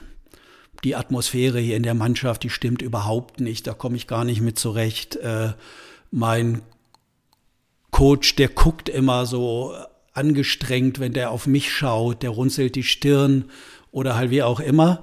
Äh, da würde ich mal hinhören und auf jeden Fall versuchen, mit einer würdigenden und wertschätzenden Haltung zu kommen, äh, wie er sich, wie er sich, also, ja, also wie er sich das selbst vielleicht erklärt äh, und was er für gute Gründe hat. Also nicht diese, diesen negativen Fokus darauf, du hast die Krise, da musst du raus, ja, unbedingt, das muss möglichst schnell gehen, sondern vielleicht erstmal auch, ich sag mal ganz sanft zu hören, Mensch, was gibt's denn für gute Gründe, dass im Moment nichts funktioniert? So, da würde ich mit meiner Grundüberzeugung wiederkommen. Kein Mensch macht etwas, weil er krank, bösartig, äh, blöd, gestört oder irgendwie ist, sondern weil es für ihn, für sein komplexes 86 Milliarden Verschaltung, Selbstorganisationsorgan, äh, was er da in seinem Hirn hat, irgendwie nicht so richtig rund läuft und da gibt's Gründe für. So, und dafür würde ich jetzt einen Rahmen schaffen, äh, dass möglichst viele ablenkende Außenfaktoren von außen äh, nicht mehr auf ihn einströmen, so dass er möglichst viel mentale Energie für seinen eigenen inneren Suchprozess zur Verfügung hat. Und wenn ich das schaffe, und das gelingt mir häufig, wie ich mit jemand spreche, über die Sprache, über die Wörter, die ich, äh, die ich ihm anbiete, dann kommt er in diese hohe energetisierende, also dass möglichst viel Energie für die eigene innere Arbeit zur Verfügung steht und nicht im Außen in Richtung Schutz geht, Abwehr, äh, ja, und so weiter. So. Und dann sieht der Sachen plötzlich, dann sieht der Sachen, die er vorher nicht wahrgenommen hat, was ihn eigentlich stört. Und dann kommt manchmal sowas raus wie, äh, ich merke gerade, dass ich, wenn mein Coach spricht, gar nicht mehr zuhöre. Das ist mir jetzt gerade aufgefallen. Ja, oder äh, ich merke gerade, dass der mich gar nicht mehr sieht und wahrnimmt. Wenn der mit mir spricht, der spricht mich nie an, der spricht immer nur zu anderen. So, und dann kommen vielleicht so Themen da rein, wie, äh, wo die dann feststellen, dass da eine Verunsicherung ist. Dass sie vielleicht nicht mehr äh, so wertgeschätzt werden äh, von, ja, von der Mannschaft eventuell oder halt von anderen, die für ihn wichtig sind. Und dann kommen Menschen innerlich in äh, in Haltungen rein, die, die nicht förderlich sind, die halt ungünstig sind. Und da hängen sie dann erstmal fest. So, jetzt kann ich wieder sagen, du musst noch mehr, äh, noch mehr im Fitnessraum arbeiten. Deine Muskeln müssen noch stärker werden und dann kriegst du auch ein anderes Selbstwertgefühl und so weiter. Aber die Bewertungen der Wahrnehmung, die er im Außen hat, die sind vielleicht wichtig. Und ich glaube, äh, was eben auch nicht nur im Sport ist, ich glaube, wenn dann die Sachen zufällig von irgendjemand mal angesprochen werden, dann kann sich von einer Sekunde zur anderen diese diese ungünstige Haltung im Gehirn auflösen. Dann fühlen wir uns wirklich freier. Das habt ihr beide wahrscheinlich auch schon in eurem Leben erlebt. Und ihr wusstet vielleicht so wirklich bewusst gar nicht, warum ihr euch nicht so gut fühlt im Moment. Und mit einmal passiert da irgendetwas und dann löst sich was und dann ist man sofort, und da muss man keine großen Methoden anwenden und Tools, man kann von einer Sekunde zur anderen äh, wieder mit seinem ganzen Leistungspotenzial in Verbindung sein. Brain Pop halt. Ja, ich weiß nicht, habe ich jetzt ein bisschen zu weit ausgeholt, ob das so ein bisschen nachvollziehbar war nee, für dich. Absolut nachvollziehbar und es sagt halt auch wieder, ja, das, was wir ja auch schon oft hier angesprochen haben, es gibt halt keine Patentrezepte, ne? Ja, die gibt es nicht, aber man kann es trotzdem ein bisschen mehr dahin bringen, dass die Spieler mehr günstige Erfahrungen machen als wie ungünstige. Mhm. Das heißt, wir hatten ja vorhin den Dennis ähm, Wucherer schon angesprochen, habe ich einen Coach, der von seinen Spielern die gnadenlose Unterwerfung erwartet.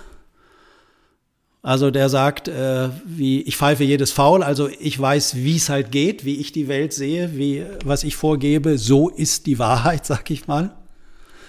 Äh, oder habe ich eher eine Haltung, ja, okay, ich weiß schon was, aber ich würdige auch die Sichtweise von dir. Und äh, ich gehe eigentlich auch von meiner inneren Haltung davon aus, dass ich, dass andere auch Recht haben können, sozusagen. Mhm. Dass andere nicht falsch unterwegs sind und ich bin nur richtig. Und ich glaube, dass viele, viel Energie verloren geht bei Mannschaften in Teams, die in so ungünstige Prozesse kommen, wo das nicht so gut reguliert wird. So. Das heißt nicht, dass die anderen nicht auch Erfolg haben können kurzfristig. Aber der Preis, den die zahlen, der ist natürlich äh, ja, sehr hoch. Mhm. Ja, jetzt gerade, was du gesagt hast, da musste ich an eine Aussage von Julian Albus denken. Dom, äh, wo du dich erinnerst, der hatte auch über Trainer gesagt, dass er das Kritik abkönnen und so auf jeden Fall, aber nicht einfach nur sagen, ja, das ist alles scheiße und mir dann als Spieler nicht helfen, okay, wie mache ich es denn besser? wie geht's genau. denn anders? Genau. Ne? Und irgendwie, das war ihm äh, sehr wichtig bei Trainern. Und was ja jetzt auch in deinen Beiträgen durchaus rauskam, und das war, hatten wir jetzt in so vielen Podcasts schon, Alex, Dom Spohr, ich könnte noch ewig weiterzählen mit den Namen, Kommunikation, wie wichtig das halt ist. Ne? Und da würde ich schon fast sagen, ich würde das fast so eine, so wie du es eben beschrieben hast, KD, da mag vielleicht was irgendwie im Raum stehen zwischen uns, nicht ich habe das Gefühl, der Trainer gibt mir nicht genug Wertschätzung oder irgendwie sowas, das mal anzusprechen, also diese Metakommunikation.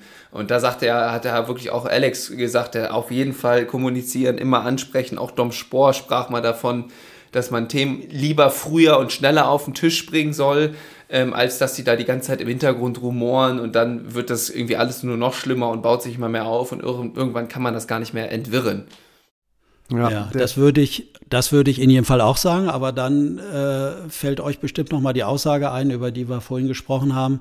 Ich zeige lieber keine emotionalen Reaktionen nach außen, wo andere sehen könnten, dass ich scheinbar nicht gut unterwegs bin im Moment. Dann sind wir wieder bei der Balance, ne? Dann können andere ihm natürlich auch überhaupt nicht helfen, eine Unterstützung geben wenn die das gar nicht so richtig mitkriegen. Ich, äh, Lennart, du hast gerade Julian Albus erwähnt. Ich, äh, witzigerweise hatte ich genau vor der, äh, vor der Aufnahme da nochmal reingehört. Und. Ähm, er meinte halt, dass, dass er als Spieler, das sein, also er persönlich, ja, schon äh, ein Problem mit extrem autoritären Coaches hat. Ja, dass er es okay ansieht, äh, dass er es für okay ansieht, äh, wenn man von, von einem Trainer angemeckert wird, ja, aufs Basketballerische bezogen. Das ist für ihn in Ordnung. Aber was für ihn ganz wichtig ist, dass danach äh, der Coach einem auch wieder das Vertrauen geben muss, dass er in ihn glaubt, an ihn glaubt. Ja. Sehr gute Ergänzung. Ja. Und wenn das dann halt, wenn das nicht kommt, dann ist es schwer für ihn, hat er gesagt. Genau. Und das würde, Dies, Entschuldigung. Mhm. Nein, mach du ruhig. Nee. Ja. Das hat bei mir jetzt noch mal so ein paar Assoziationen gebracht äh, und wir, unser, unser Hirn, unser menschliches Gehirn ist ja ein Beziehungsorgan. Das ist kein funktionales Abarbeitungsorgan, sondern das ist ein Beziehungsorgan. Das hat sich in den wesentlichen Beziehungserfahrungen, die für uns wichtig waren, die uns berührt haben, die sind da abgespeichert. So. Und äh, äh, wir können eben nur die Dinge sozusagen herstellen aus uns, wenn wir sie von anderen erfahren haben. Und deswegen können wir nicht alles aus uns alleine herausmachen, sondern wir brauchen dann jemanden. Wenn wir vielleicht nicht so viel Vertrauen haben, kann es hilfreich sein, wenn wir spüren, Personen, die für uns wichtig sind, haben Vertrauen in uns, auch wenn das heute nicht gut war. Prinzipiell haben die Vertrauen in mich und dann können wir auch sowas ausbilden, wie, wie ein Selbstvertrauen ist es ja dann. Das andere wäre ja eher so das Fremdvertrauen, nenne ich das mal von außen, was ganz wichtig ist so. Und jetzt haben wir natürlich äh, das mit Sportlern zu tun. Die haben in ihren ersten Lebensjahren, die jetzt besonders wichtig sind für Menschen, das sind die Muster, die sich ganz früh im Gehirn abspeichern. Und äh, wie gesagt, ich, ich versuche mich eigentlich immer wieder äh, variabler auszubilden, dass ich gegen diese frühen Muster, äh, dass die mich nicht so bestimmen immer wieder neu. Und äh, das ist, glaube ich, eine lebenslange lange Aufgabe. Ähm, wenn die kein Vertrauen von außen erfahren haben, dann haben die auch kein ausreichendes Vertrauen im Inneren. So, und da sind Menschen extrem unterschiedlich. Und ich finde, Dominik, du hast ja auch davon gesprochen, es ist dann eine Kunst, ja, äh, diese Ansammlung von unterschiedlichen äh, Menschen mit ihren Hirnen, die jetzt über unterschiedliche Beziehungsangebote und insbesondere Sprachmuster Vertrauen erfahren haben von ihren wichtigen Bezugspersonen oder eben wenig oder überhaupt kein Vertrauen. Und wie geht man dann damit um? So, und mhm. wie spricht man die dann an? Und auf sowas, da würde ich sozusagen äh, immer Wert legen, weil ich, ich habe das mit meinen Messinstrumenten sehr schön sehen kann, wie dann die Energie diffus im Gehirn rumwabert, aber keine geordneten Netzwerke, also keine, keine Zielgerichtetheit sich in den neuronalen Netzwerken ausbildet. Und von daher, ja. Ja, für mhm. mich jetzt gerade nochmal äh, Brain Pop. Kein Vertrauen von außen, kein Vertrauen von innen. Genau. So ne, und, und banal es sich anhört, ja, ja aber. Ja, absolut. Ja. Absolut. Ja. Ne? Also natürlich für den einen mehr, für den anderen weniger. anderen weniger oder in der einen Lebensphase mehr.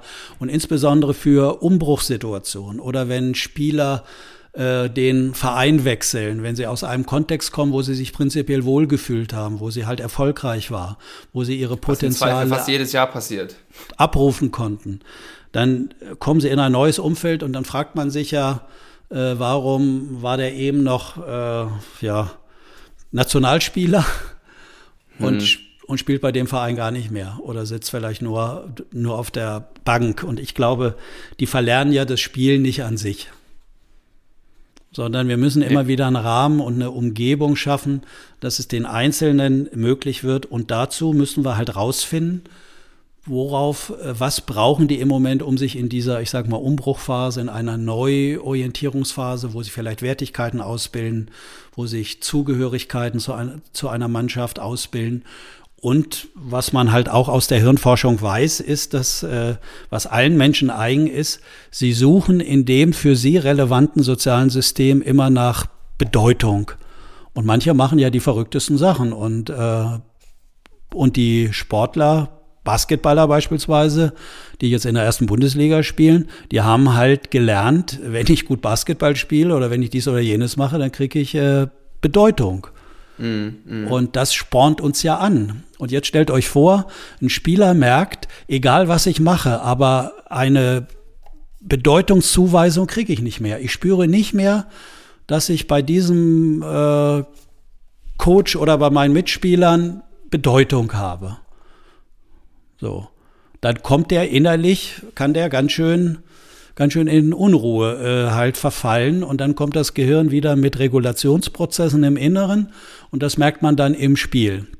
Da, wo man eine Mischung braucht aus Automatismen, also, also halt was angelernt ist und vielleicht so ein bisschen Systematik, ein Spiel lesen zu können oder wenn ich äh, halt etwas mache, dann brauche ich alles beides, damit das halt optimal wird und dann kommt sofort eine Einseitigkeit rein und dann ist man verstärkt auf der einen Seite nur unterwegs und dann macht man Fehler. Also macht man mehr Fehler halt als sonst. Deswegen gucken ja. wir ja auch, oder ich zumindest eher, wie sind die sozialen äh, Austauschprozesse, nennen wir das, in einer Mannschaft. Und das kann man natürlich nur, nur halt erstmal erfragen. Genau. Und, da möchte ich, würde ich ganz gerne einhaken. Da haben wir aber auch noch ein, äh, ja, du hast es eben Messinstrument genannt. Ähm, äh, da hast du auch einen Fragebogen entwickelt mit unter dem Namen WeQ also die Wir-Intelligenz. Ne? Also so wie wir alle kennen ja diese IQ-Messung ähm, und das mal quasi für ein Team zur Verfügung äh, gestellt. Und da kommst du dann auch, ne? also da, wie du es gerade beschrieben hast, da werden Fragen gestellt, also das ist schon sprachbasiert, die dann aber auch schon direkt zum Nachdenken anregen und wo am Ende dann auch so eine Art Score rauskommt, okay, wie ist die auf der einen Seite die sozial-emotionale Kommunikation in unserem Team, wie sind Willkommens äh, oder also wie kommt man in, unsere, in so ein Team rein, wie geht man da raus, was sind da für, für Prozesse sichtbar beziehungsweise nicht sichtbar. Und äh, das ist, ist ja auch etwas, womit man gut arbeiten kann oder wo wir mit Brainpops dann auch arbeiten werden. Ja, ja, unsere, unsere Idee ist natürlich, Phänomene sichtbar zu machen, wo man normalerweise nicht so hinschauen kann. Genau. Um dann den Sportlern oder wer das auch immer danach fragt, äh, Möglichkeiten zu geben, mehr Informationen einzubeziehen und für sich zur Verfügung zu haben. Und da, glaube ich, haben wir bei der Akademie, äh, halt Gerald Hüther und ich, glaube ich, sehr viel Wissen mittlerweile irgendwie zusammengetragen, was wir jetzt natürlich schon seit längerer Zeit in anderen Kontexten, aber jetzt auch mal wieder verstärkt im Sport versuchen, nutzbar zu machen. Ja, Ja. Wo könnte man noch mal so ein bisschen hinleuchten? Darum hast du noch ein Thema, was dich irgendwie ja. konkret interessiert? Ja? ja. Oh, das kam ja wie aus der Pistole geschossen, dann hauen wir raus. Ich, ich muss mal, ich, ich, hoffe, dass ich das jetzt irgendwie einigermaßen äh, hinkriege. Ähm, das, das, zu, das zu beschreiben. Ja, ich, ich gebe mir jetzt mal Mühe. ähm, und zwar geht es um äh, die Folge mit Dominik Spohr. Dominik Spohr hat ja lange Jahre für BG Göttingen auch unser, unser ähm, Coach Royakas gespielt. Und ähm, ich habe natürlich nochmal in seine Folge reingehört. Und irgendwie, als ich gestern gehört habe, dachte ich mir, oh, der hat ja so viele tolle Sachen erzählt. Ähm, habe ich schon wieder ganz vergessen gehabt. Ja, ähm, wirklich geile Folge. Und äh, Lennart, du hast ihn da, ähm, hast ihm eine Frage gestellt. Und zwar ging es so ein bisschen um, um das Verhältnis zwischen ihm und Johann zu Beginn seiner, in seinem ersten Jahr. Und dann hat Dominik äh, Dom erzählt, ja, dass das in den ersten Wochen und Monaten nicht wirklich funktioniert hat. Ja, die beiden waren nicht auf einer Wellenlinie. Dom hat gesagt, er hat nicht verstanden, was Johann unter Hartspielen versteht, weil alle Dominik Spohr immer nachgesagt haben, er sei ein harter Spieler. Und die beiden, es hat irgendwie nicht richtig funktioniert.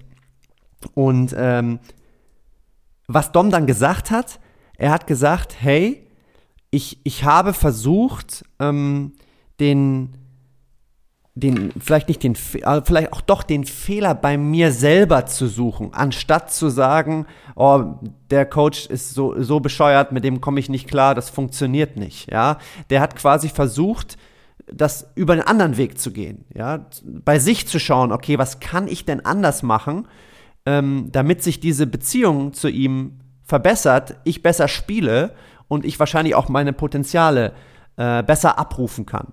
Ähm, und darüber, ich glaube, darüber haben wir generell auch schon das ein oder andere Mal im, in unserem Podcast gesprochen. Jetzt meine Annahme, ich habe zuletzt, als ich mich ein bisschen, äh, als ich wieder ein Buch gelesen habe, da kam ganz oft das Thema Growth Mindset. Ja, also mhm. ich versuche das mal zu beschreiben. Das ist so ein bisschen die Idee, dass äh, wenn man selber in einer negativen äh, Situation ist, dass man diese Situation quasi als eine Art Herausforderung äh, ansieht. Ähm, und dass man diese äh, Herausforderung als Person auch annimmt, ja, dass man sich quasi, dass man versucht, in dem Negativen vielleicht das Positive über lange Sicht zu sehen, ja, dass man äh, sich durch Rückschläge äh, kämpft und dass man sich bewusst macht, dass man durch sein eigenes Verhalten ähm, Dinge verändern kann. Ähm, auch wenn es vielleicht äh, zu Beginn nicht danach aussieht. Und ich glaube, als ich mir dann gestern diesen Podcast mit Dom nochmal angehört habe, da habe ich das, was er gesagt hat, viel für mich komplett in dieses Growth Mindset. Ähm, und jetzt meine Frage an dich. Wie, äh, wie schätzt du das denn ein? Das ist natürlich jetzt schwierig. Äh, ich kann jetzt nicht zum Spieler gehen und sagen, hier, schau doch mal Growth Mindset. Warum guckst du es nicht mal aus der Perspektive an? ähm, ja. Wäre schön, wenn es so einfach wäre, ja. Aber ja, ich finde ja. diese, diese, diesen Blick äh, dieses, dieses, diesen Begriff Growth Mindset super interessant. Das hört sich wunderbar an. Also das allein dafür so vom Lautklang her schon. Das hört sich so geil an. Das kann man halt so schön füllen, also mit ganz vielen positiven Assoziationen. So. Äh, das wäre für mich ja auch nochmal, was ich vorhin sagte, innere Haltung, Mindset. Das heißt, äh, wenn ich mich von Fehlschlägen oder von Niederlagen, die ich gerade erleide, wo auch immer, zu sehr irritieren lasse, dann wird das natürlich nichts. Ich brauche eine Haltung, sondern ich könnte Leben und Sport ja auch, die Situationen, denen ich mich aussetze, immer wieder so sehen. Ich begebe mich auf ein Feld und mache Erfahrungen. Manches wird funktionieren, anderes aber nicht. Aber ich nutze jede Erfahrung, um mich weiterzuentwickeln. Also so verstehe ich das ein bisschen. Das mhm. wäre eine günstige Haltung. Aber eingeführt hast du ja mit dem Beispiel äh, äh, von dem Spieler, glaube ich, und Coach. Äh, allein der sprachliche Ausdruck, den du erwähnt hast, war ja, äh, ich habe nicht verstanden, was Johann unter hartem Spiel meint. Ja, so. Das Wort hart können Menschen unterschiedlich auslegen. Mhm. Äh, so, und von daher ist Sprache prinzipiell immer missverständlich, mehrdeutig, weil ich weiß nicht, wie du das Wort hart füllst in deinem Leben. Ja, ist das hart wie Stahl oder ist es halt hart wie Muskel. Das, da gibt schon mal Unterschiede in der Wahrnehmung. Und ich, ich weiß nicht, in welchem Rahmen jetzt jemand dieses Wort hört. So. Jetzt haben die beiden Missverständnisse. Und du hast gerade gesagt, dass der Spieler das eher so verarbeitet hat. Ich habe bei mir geschaut, dass ich da was falsch mache ja. oder halt irgendwas nicht hinkriege. So. Da würden wir sagen, das ist erstmal eine wichtige Haltung, dass man guckt, egal was passiert, was hat's mit mir zu tun?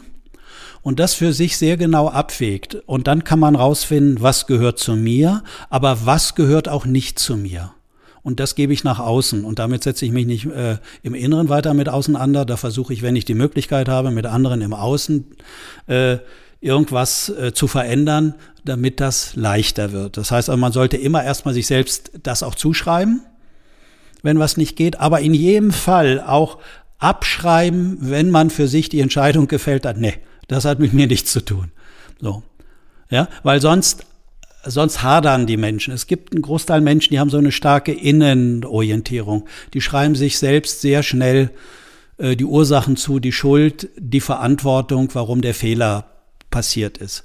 Aber das ist doch häufig so komplex, dass wir äh, äh nicht, nicht immer nur einseitig halt bei uns schauen können. Ja, ja. Und ja, ich weiß nicht, ob das so ein bisschen deiner Frage so nahe kommt. Und ja. äh, da sind beide für mich in der Verantwortung. Wenn das jetzt in dieser ersten Phase wochenlang nicht funktioniert, dann würde ich mir doch wünschen, dass die beiden irgendwie eine Möglichkeit haben, sich halt zusammenzusetzen und mal miteinander in Ruhe zu besprechen, wo verstehen sie vielleicht nicht. Was hört der eine, was der andere gar nicht meint? Und so weiter und so weiter. Also, dass man das doch versucht aufzulösen, ja. ja. und um das Ganze aufzulösen, die scheinbar haben sie es aufgelöst, weil der ja. hat ja noch jahrelang für Johann gespielt und äh, war ja. Kapitän und hat alles super genau. funktioniert und ja, auf jeden Fall haben sie eine Lösung gefunden.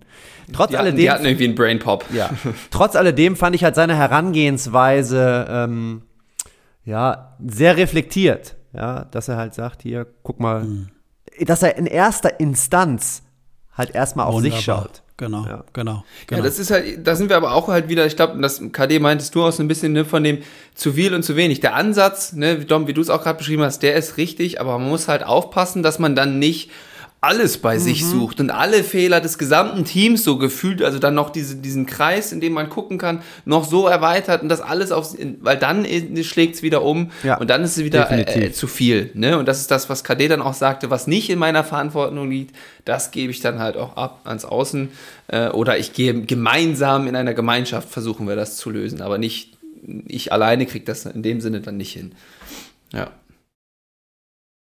Ja, aber was mir dazu gerade noch so eingefallen ist, auch nochmal äh, zu dem Mindset, äh, was jeder für sich rausfinden äh, muss, was Sport für ihn dann ist oder was Wettkampf allein in diesem Wort äh, ja ist. Gilt es darum, den anderen niederzuringen, abzuschlachten, äh, zu besiegen? Oder mhm. geht man eher auch mit so einer wachen, klaren Haltung auf das Spielfeld? Ich ehre meinen Gegner, weil er mir heute hoffentlich möglichst viele unvorherbare äh, Spielsituationen oder mich vor Herausforderungen stellt, um mir zu zeigen, wo ich mich noch weiterentwickeln kann und vielleicht muss. Ja. ja und das merken wir ja auch. Äh, also so ging es mir früher beim Sport, äh, wenn wir gegen eine leistungsschwächere oder halt unterklassige Mannschaft gespielt haben, dann haben wir auch schlecht gespielt. Dann war halt Spannung weg oder hat, hat man irgendwie da so rumgemacht. Und äh, waren die Mannschaften dann zu weit weg, zu weit über uns, war das halt auch nicht hilfreich. Also, dass mhm. das gut so vom Niveau her auch halt gepasst hat. Also, dass man immer wieder Erfahrung hatte, da funktioniert was, aber dann funktioniert auch was nicht. Mhm. Also, dass man halt gefordert wird in einem Rahmen, der äh, einen selbst immer wieder zu neuen Ideen herausfordert und situativ Lösungen zu finden. Und dann wert, ähm, halt wertet man ja die Spiele halt auch aus. Und ich mhm. würde dann in so eine Spielauswertung gehen, nicht was war bei uns schlecht, halt in erster Linie, sondern was hat der Gegner gemacht, um uns neue Erfahrungen äh, zu vermitteln, wo wir noch nicht so geeignet reagiert haben. Ja. So wird das ja im Profikontext eigentlich von den Trainern auch immer eingeführt. Ich weiß, deswegen sage ich das ja auch noch. Sehr liebevoll immer, die Videobesprechung. Ähm, nee, aber was du auch gerade so diese Haltung, die du beschreibst, auf Wettkampf, äh, Wettkampf bezogen, was ja in sämtlichen Sportarten dann für alle Athletinnen und Athletinnen ähm, wichtig ist, ist ja diese Vorbereitung darauf. Also wie komme ich jetzt in so, ein, in so, eine Haltung, in so ein Mindset, äh, dass ich jetzt die Leistungen, die ich bringen kann, weil ich das seit Jahren mache, äh, aufs Spielfeld oder auf die Tatanbahn oder wo auch immer hinlege.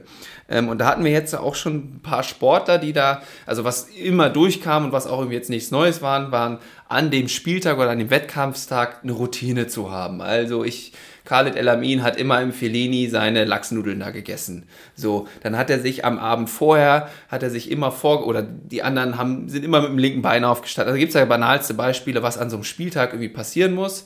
Ähm, aber was auch noch eine sehr interessante äh, Taktik von dem Khaled zum Beispiel war, der das ja auch über mehrere Jahrzehnte sehr erfolgreich sowohl in der NBA als auch in Europa praktiziert hat, ist, dass er sich am Abend vorher, erzählte er, immer noch mal vorstellte, wie er jetzt den Wurf, den entscheidenden Wurf reinwirft oder wie er jetzt hier das Pick and Roll gespielt hat. Also sich Spielsituation wirklich real vorgestellt hat und wie er das erfolgreich abgeschlossen hat. Ähm, und da bin ich damals schon, irgendwie habe ich schon versucht, diese unsere Hirnperspektive quasi einzubringen. Ähm, habe da ein bisschen rumgeschwurbelt. Äh, KD, vielleicht magst du das noch mal ein bisschen probieren, was da, was sowas, so eine Herangehensweise, so eine Taktik durchaus auch im, im Hirn ermöglichen kann.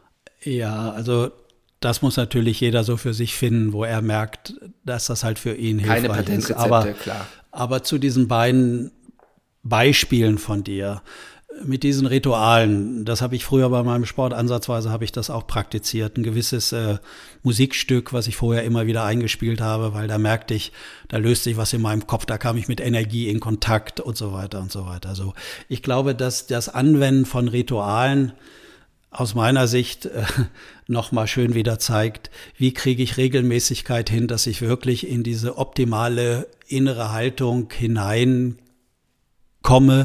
äh, wo ich mein Potenzial zeigen kann und abrufen.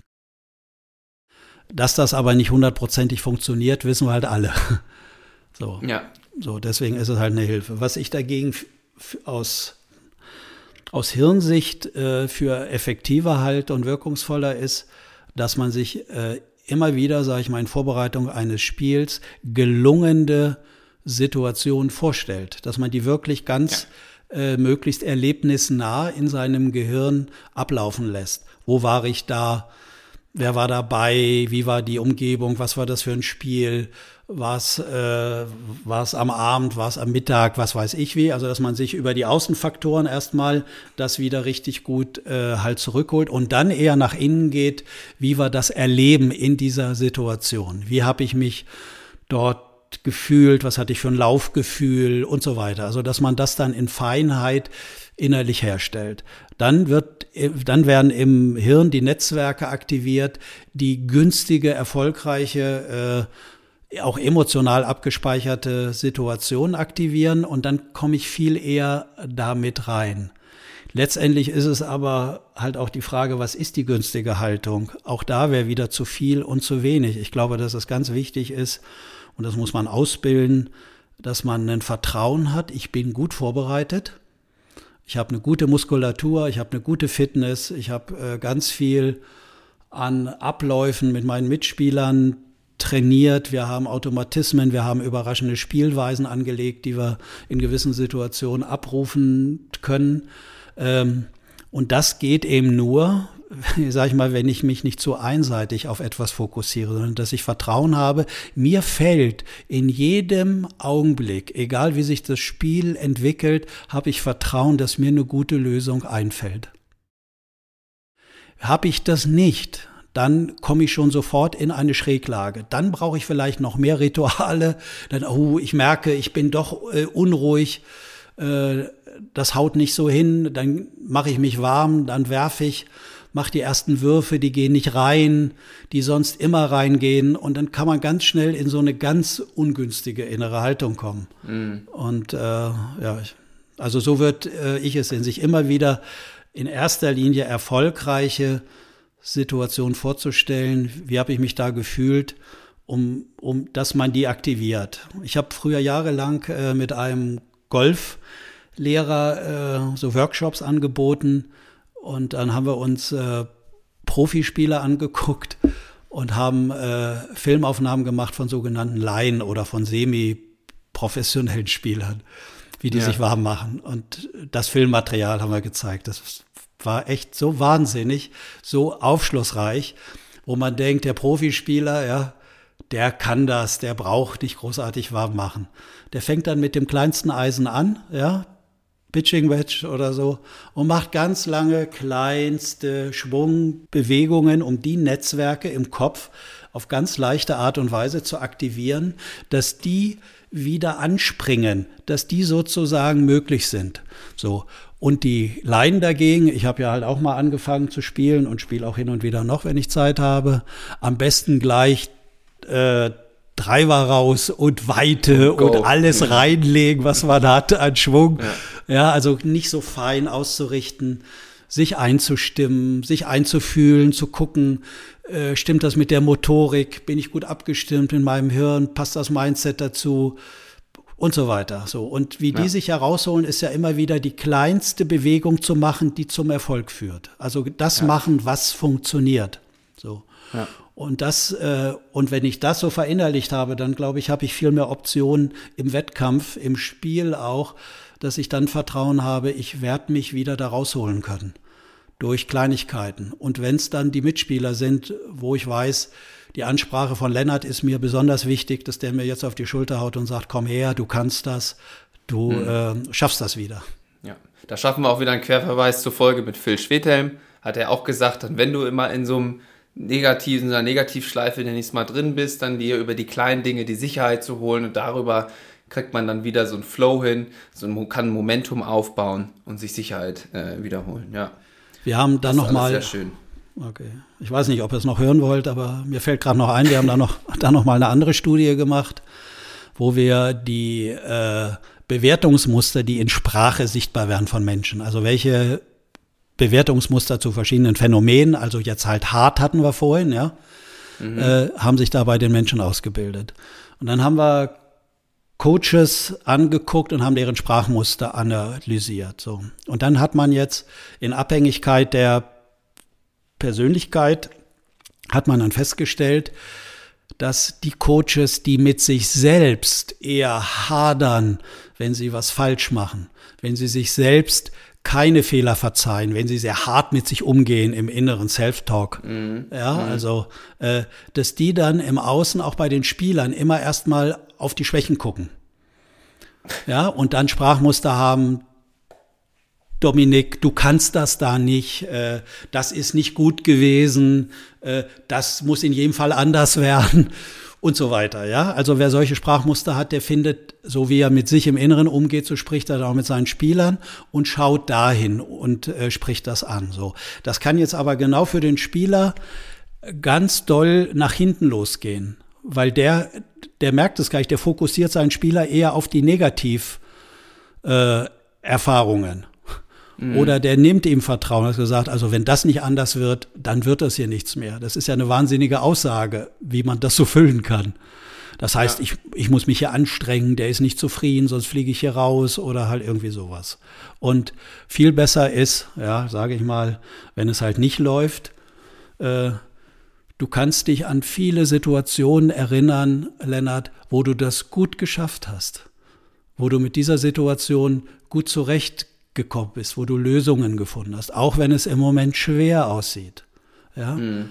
Aber das, was du im Moment machst, ist zwar nicht zielführend, aber es gibt dir in diesem Augenblick Sicherheit. Ist das so nachvollziehbar, ja. wie man so die Sprachmuster angeguckt hat und dann haben wir denjenigen versucht, irgendwie zu unterstützen.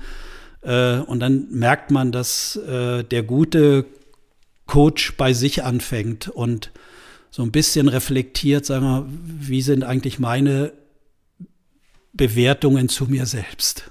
Ja, ja. Ja, das kam Liebe. auch nochmal so, ja, ja. entschuldige. Ja. ja, ich wollte sagen, wie liebevoll oder halt wie hart gehe ich mit mir selbst um und bewerte mich da. Ne? Und die kommen ganz, ganz schlecht raus, insbesondere in Notsituationen und im Spitzensport, wo es vielleicht um sehr viel geht, ist man natürlich nervlich auch angespannt. Dann kommen immer in diesen entscheidenden Situationen die Automatismen Noch raus. Extremer. Dann stellen die in den Sprachmustern diese negativen Formulierungen zur Verfügung, die dann einzelnen Spielern oder der Mannschaft überhaupt nicht helfen.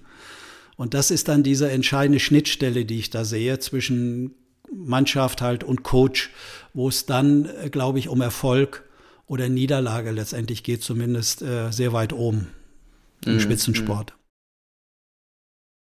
Ja, das war, also erzählte Dennis ja auch nochmal, um da nochmal wieder Bezug zu nehmen, auch, dass der ja gerade in der Arbeit ähm, mit sich auch dann halt diese andere Perspektive sucht, weil er weiß, okay, ich, ich wirke so, ich sehe das so, aber andere könnten das irgendwie anders aufladen, anders sehen. Vielleicht ist da eine andere Herangehensweise, die mir jetzt gerade so noch nicht bewusst zugänglich ist, äh, möglich. Ja. Ja, ich würde sagen, um jetzt den Zeitrahmen nicht komplett zu sprengen, ähm, äh, äh, machen wir hier mal einen, einen Cut. Aber ich könnte mir vorstellen, dass wir durchaus hier auch nochmal eine Fortsetzung machen, äh, weil ich habe jetzt hier noch ein paar Themen äh, auf dem Zettel, die wir noch gar nicht angesprochen haben, äh, wo ich ganz gern auch nochmal die äh, Perspektive oder wo ich das auch ganz gern nochmal hinleuchten würde. Aber wir haben ja noch Zeit, wir haben noch ein paar Folgen vor uns, Dom. Ähm, an dieser Stelle erstmal KD, vielen Dank an dich, dass du dir die Zeit genommen hast. Hat, äh, also mir persönlich hat es riesen Spaß gemacht. Ich hoffe, unsere Poppies, Hörer, Hörerinnen konnten auch ein bisschen was mitnehmen. Und ähm, ja, ja. Dann, wir hören uns ja eh gleich noch in der Aftershow. Genau, und äh, KD, mit deiner Leistung hier heute, also für mich waren da wirklich puh, äh, echt viele sehr, sehr interessante Dinge dabei, auch einfach äh, Inhalte, die wir jetzt schon in unseren Folgen irgendwie, äh, zu denen wir gekommen sind, einfach jetzt nochmal anders dargestellt, deine Perspektive darauf. Ja, das, äh, da gab es wirklich einige Momente für mich, wo ich mir dachte, puh, oh, super, das ist ja mega spannend, interessant, viele Brain Pops. Und ähm, Lennart, ich muss sagen, er, er, hat sich jetzt quasi durch diese Leistung hier äh, selbst nominiert, ja, weil Das hilft mir jetzt ungemein. Es, ich merke schon, das Vertrauen baut sich auf in mir, es ich wird größer. Ich sagen, ja. das ist ein Sonntagabend, kannst du jetzt ganz, ganz entspannt jetzt auch gestalten dann, ne? Ja.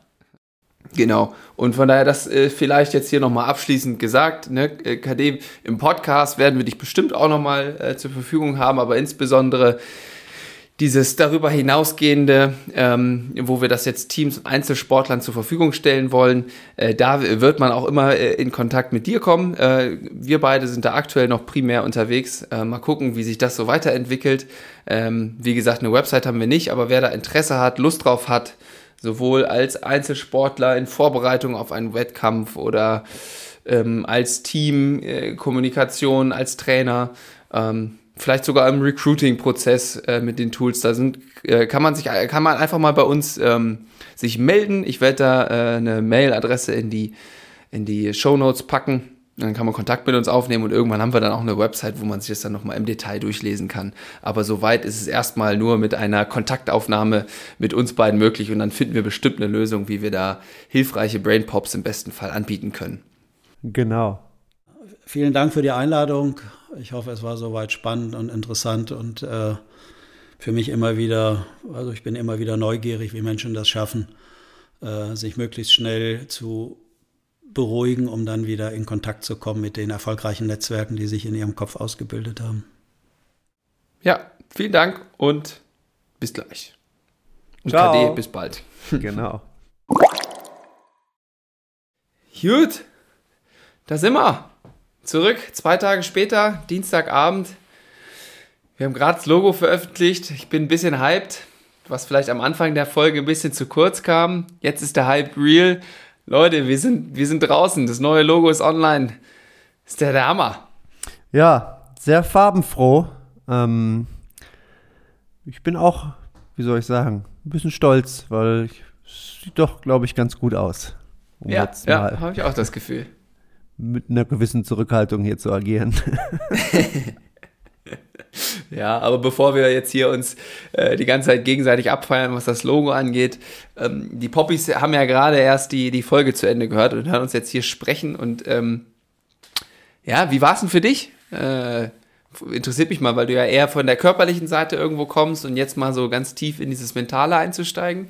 Na, ich, hatte, ich hatte ja zu, zu Beginn schon, ich habe irgendwie gewusst, was passiert. Ähm, ich habe ja nicht ohne Grund am Ende äh, oder am Anfang gesagt, dass er ziemlich was auf dem Kasten hat. Und ich glaube, das ähm, hat man in der Folge auch gehört. Ja, es ist, war Mhm. für mich total interessant, ähm, ja, die Sicht der Dinge mal aus seiner Perspektive zu, äh, zu erleben. Ja, das hat mir sehr, sehr gut gefallen und ähm, ich habe mich während der Folge immer wieder dabei äh, ertappt, wie ich doch über die Aussagen von ihm nachgedacht habe. Und das Mhm. war dann teilweise wirklich so, ah, interessant. So habe ich darüber noch gar nicht nachgedacht. Ja, ja, stimmt. Das hat er bei mir auch schon, schon öfter mal ausgelöst. Und deswegen, also ich habe das ja immer, also ich versuche das ja schon länger auch immer so ab und zu mal in unsere Folgen mit, mit reinzubringen, irgendwie so diese Sichtweisen. Aber wenn man es dann von ihm oder auch von dem Gerald Hüther da, äh, Akademie für Potenzialentfaltung, wenn die das äh, mir so erzählen, dann habe ich auch ähnliche Gedanken, wie du sie dann ab und zu hast. Ja, also hat mir wirklich sehr, sehr viel Spaß gemacht und ich konnte da auch ich, sehr, sehr viel mitnehmen. Ich habe mir jetzt mal so drei Punkte notiert, die mir so hängen geblieben sind. Ähm, der erste Punkt, Ja, leg doch mal los. ich fange einfach mal an, genau. Ähm, mag sich vielleicht ganz banal anhören, aber ich finde, das muss man sich auch immer wieder, ja, daran muss man sich auch immer wieder erinnern. Dieses, wer keine Fehler macht, äh, hört auf, sich weiterzuentwickeln, das hat er gesagt. Mhm. Ähm, und das finde ich irgendwie wichtig. Meine, Fehler gehören dazu, ja. Na, na klar, willst du sie irgendwie vermeiden, aber ich glaube, wenn dann mal ein Fehler, wenn du mal einen Fehler gemacht hast, dann äh, ist das auch eine sehr, sehr gute Gelegenheit, äh, darüber zu reflektieren und äh, sich anhand dieses Fehlers im Nachhinein halt weiterzuentwickeln und vielleicht Dinge das nächste Mal anders zu machen. Wie gesagt, ganz banal, aber sollte man, finde ich, äh, immer wieder drüber nachdenken. dass das ein Fehler Ja. ist nichts Schlechtes, ja. Genau, und sich davon auch nicht so niedermachen zu lassen oder sich zu sehr davon zu beeinflussen, oh Gott, wenn ich jetzt noch einen mache, was passiert nur dann, so, sondern hey, Mist, aber ist doch nur eine Chance, das jetzt anders zu machen, wie du sagst, stimmt. Ja, soll ich weitermachen oder? Ja, du, ma- mach mal, äh, arbeite mal deine Punkte ab. Ja, und ich dann gebe ich immer zwischendurch meinen mein Senf dazu. Die nächsten beiden Punkte, ich glaube, die, vielleicht ist auch nur ein Punkt. Ähm, er hatte, wir hatten ja darüber gesprochen, was äh, bei Spielern ja, negatives Feedback auslösen könnte. Ja, Mhm. ähm, das haben wir ja auch schon bei, mit, in der Folge mit äh, Philipp Schwetteln, äh, da haben wir auch schon drüber gesprochen. Ähm, und er hatte im Nebensatz erwähnt, dass am Ende des Tages ähm, sollen, sollten Spieler doch trotzdem mehr günstige als ungünstige Erfahrungen machen. Mhm. Und das hat mich auch irgendwie ja, nochmal so ein bisschen abgeholt, weil ich stehe immer irgendwie dazwischen. Ich denke mir auch immer, so wie Dominik Spohr das gesagt hat, der meinte ja auch, äh, ja, wir sind ja nicht in der Wirtschaft unterwegs und da kann es auch mal lauter werden, das ist auch okay. Das finde ich eigentlich auch okay, das gehört irgendwie, glaube ich, dazu. Ähm, aber das hat mich nochmal so ein bisschen auf dem Kontinuum vielleicht ein bisschen mehr in Richtung positives äh, Feedback äh, geschoben. Ähm, und was und das andere, was ich noch hatte, das passt da auf jeden Fall rein. Das fand ich super. Das war, da hatte er gesagt, kein Vertrauen äh, von außen, kein Vertrauen von innen. Ja, das hast du auch in der Folge schon gesagt. genau, das, das hat, ja, das ist mir auf jeden Fall. Das ist so, glaube ich, das Erste, was mir hängen geblieben ist und das mit den Fehlern. Ja. Mm, mm. ja. Ja, kann ich total mitgehen. Bei mir hat das, ähm, also ich fand das jetzt mal auf jeden Fall spannend äh, zu hören, was, was du da so raus mitnimmst, weil ich sag mal, ich habe das in anderen Kontexten auch schon mal natürlich irgendwo gehört und äh, wir sind ja auch im Hintergrund aktiv da, um diese äh, Beratung, was wir uns hier so äh, langfristig vorstellen, das aufzubauen, haben wir natürlich da auch, uns auch schon ganz viel drüber unterhalten. Ähm, aber was ich halt irgendwie auch nochmal so spannend fand in der Folge, wo ich auch ins Nachdenken gekommen bin, es war so dieses, wo er erzählt hat, ähm, dass äh, wenn du so ein extrem negatives Feedback irgendwo äh, gibst oder wirklich immer nur auf die Fehler fokussierst, was das auch über dich selber aussagt. Ne? Also, was du dann auch bei dir selber siehst. Also, wenn, wenn du im Außen schon mit den anderen so umgehst, wie gehst du dann nur in deinem Self-Talk mit dir selber um? Und ähm, das knüpft dann ja auch so ein bisschen an das an, was du gesagt hast: kein Vertrauen im in äh, Außen, kein Vertrauen im Innern wenn, wenn das halt nicht gegeben ist und wenn man da wirklich so eine harte Bewertungsebene für sich hat, mit sich selber trägt man das halt auch nach außen und was das dann für einen selber für Konsequenzen kann, haben kann, aber halt natürlich dann auch im Team gesehen. Ähm, ja, und wie das halt alles zusammenhängt äh, und auch unsere Tools. Ich habe an der einen oder anderen Stelle gedacht, ah, da hätten wir noch mal ein bisschen mehr ins Detail gehen können oder hier hätten wir das noch mal anders darstellen können. Ähm, äh, um das nochmal deutlicher zu machen, aber ich glaube, im Endeffekt lebt auch das Projekt so ein bisschen davon, dass wir auch mit den Leuten jetzt, äh, die das da vielleicht Interesse dran haben, äh, mitwachsen wollen und dass es noch nicht alles in Stein gemeißelt ist, was wir hier wie anbieten wollen. Ähm, von daher sind wir natürlich auch gespannt, liebe Poppies, auf euer Feedback. Ne, was das bei euch so ausgelöst hat, wie das bei euch so angedockt hat, auch mit den ganzen Neuerungen. Wie findet ihr das Logo, äh, die Idee, die wir jetzt versuchen, so ein bisschen konkreter werden zu lassen? Äh, mit der Gründung und so weiter und so fort. Ähm, da freuen wir uns über jeden, der sich äh, mal äh, traut, uns eine Nachricht auf Instagram zu schicken oder eine Mail. Ähm, da werden wir noch versuchen, ein paar Kanäle aufzubauen. Ja, gehe ich auf jeden Fall mit. Und eine ganz, ganz wichtige Sache, die muss ich hier jetzt noch erwähnen. Poppies, bitte schickt uns eine Nachricht, wenn ihr wollt, dass Lennart Stechmann sich auch endlich einen privaten Instagram-Account anlegt. Okay. Das wäre mir persönlich sehr, sehr wichtig. da bin ich mal gespannt, ob da jetzt was bei rumkommt. Ob die Leute noch mehr Input von mir haben wollen. Kann ich mir eigentlich nicht vorstellen, also glaube ich nicht. Ähm, ja, und was, was in Brainpop, den ich jetzt gerade noch hatte und den ich unbedingt noch loswerden wollte, der an sich nichts mit der Folge zu tun hat, ist, ähm, Dom, ich bin natürlich dir äh, riesig dankbar, dass wir dieses Projekt hier äh, so aufziehen. Aber, und das habe ich in der Folge schon mal kurz anklingen lassen, es gibt auch andere Personen, die hier einen riesen, riesen Teil dazu beitragen, dass das ähm, ja so klappt jetzt heute mit der Logo-Veröffentlichung, mit dem neuen Logo und so weiter und so fort und die uns auch weiter unterstützen werden. Das ist zum einen, das habe ich in der Folge schon gesagt, der Paul van Laar äh, wo ich auch nochmal einen Link in die Shownotes packen werde. Der hat echt generell ganz coole kreative Projekte am Start. Äh, das, da kann man den Instagram-Kanal oder seine Website auf jeden Fall mal auschecken. Riesenlieben Dank für das Logo. Es hat sehr Spaß gemacht, mit ihm das auszuarbeiten. Und natürlich die liebe Lara, Dom, die uns hier im Hintergrund unfassbar unterstützt, sowohl was Texten angeht für Instagram als auch was die Darstellung auf Instagram angeht. Und äh, ja, also ich kann, wir, wir überschütten sie äh, mit Lob in der in WhatsApp-Nachrichten, aber man kann es nicht oft genug sagen. Äh, die macht es einfach wirklich aus Freundschaftsdienst und ähm, wie wir das hier einfach auch machen, Leidenschaftsprojekten, das passt hier so geil rein. Ja. Ähm, liebe Lara, du hörst uns ja auch. Vielen lieben Dank. Ohne dich wäre das hier auch äh, auf, gerade auf Instagram nicht möglich. Ja, Virtual Hugs, äh, Baklava, Coffee on Demand und ich hatte es ja gerade in der Sprachnachricht schon gesagt, ich kann gar nicht so viele Hüte tragen, die ich vor dir ziehen müsste. Genau. Das muss ja auch nochmal raus und genauso soll das mit diesem Projekt auch weitergehen. Teamwork makes the dream work und so weiter und so fort. Wenn ihr Interesse an diesen Themen habt, schickt uns einfach mal eine Nachricht, egal aus welchem Kontext ihr kommt, wo ihr herkommt, wie viel Kohle ihr habt, was auch immer. Wir finden da eine Lösung. Äh, wir freuen uns über sämtliches Interesse an den Angeboten, die wir hier geben wollen. Und ähm, ja, meldet euch bei uns. Wir haben mega Bock drauf, äh, mit euch unser und euer Potenzial zu entfalten. Und äh, das wäre für mich auch schon fast das Schlusswort. Punkt. Punkt. Bis in zwei Wochen. Haut rein. Ciao, ciao.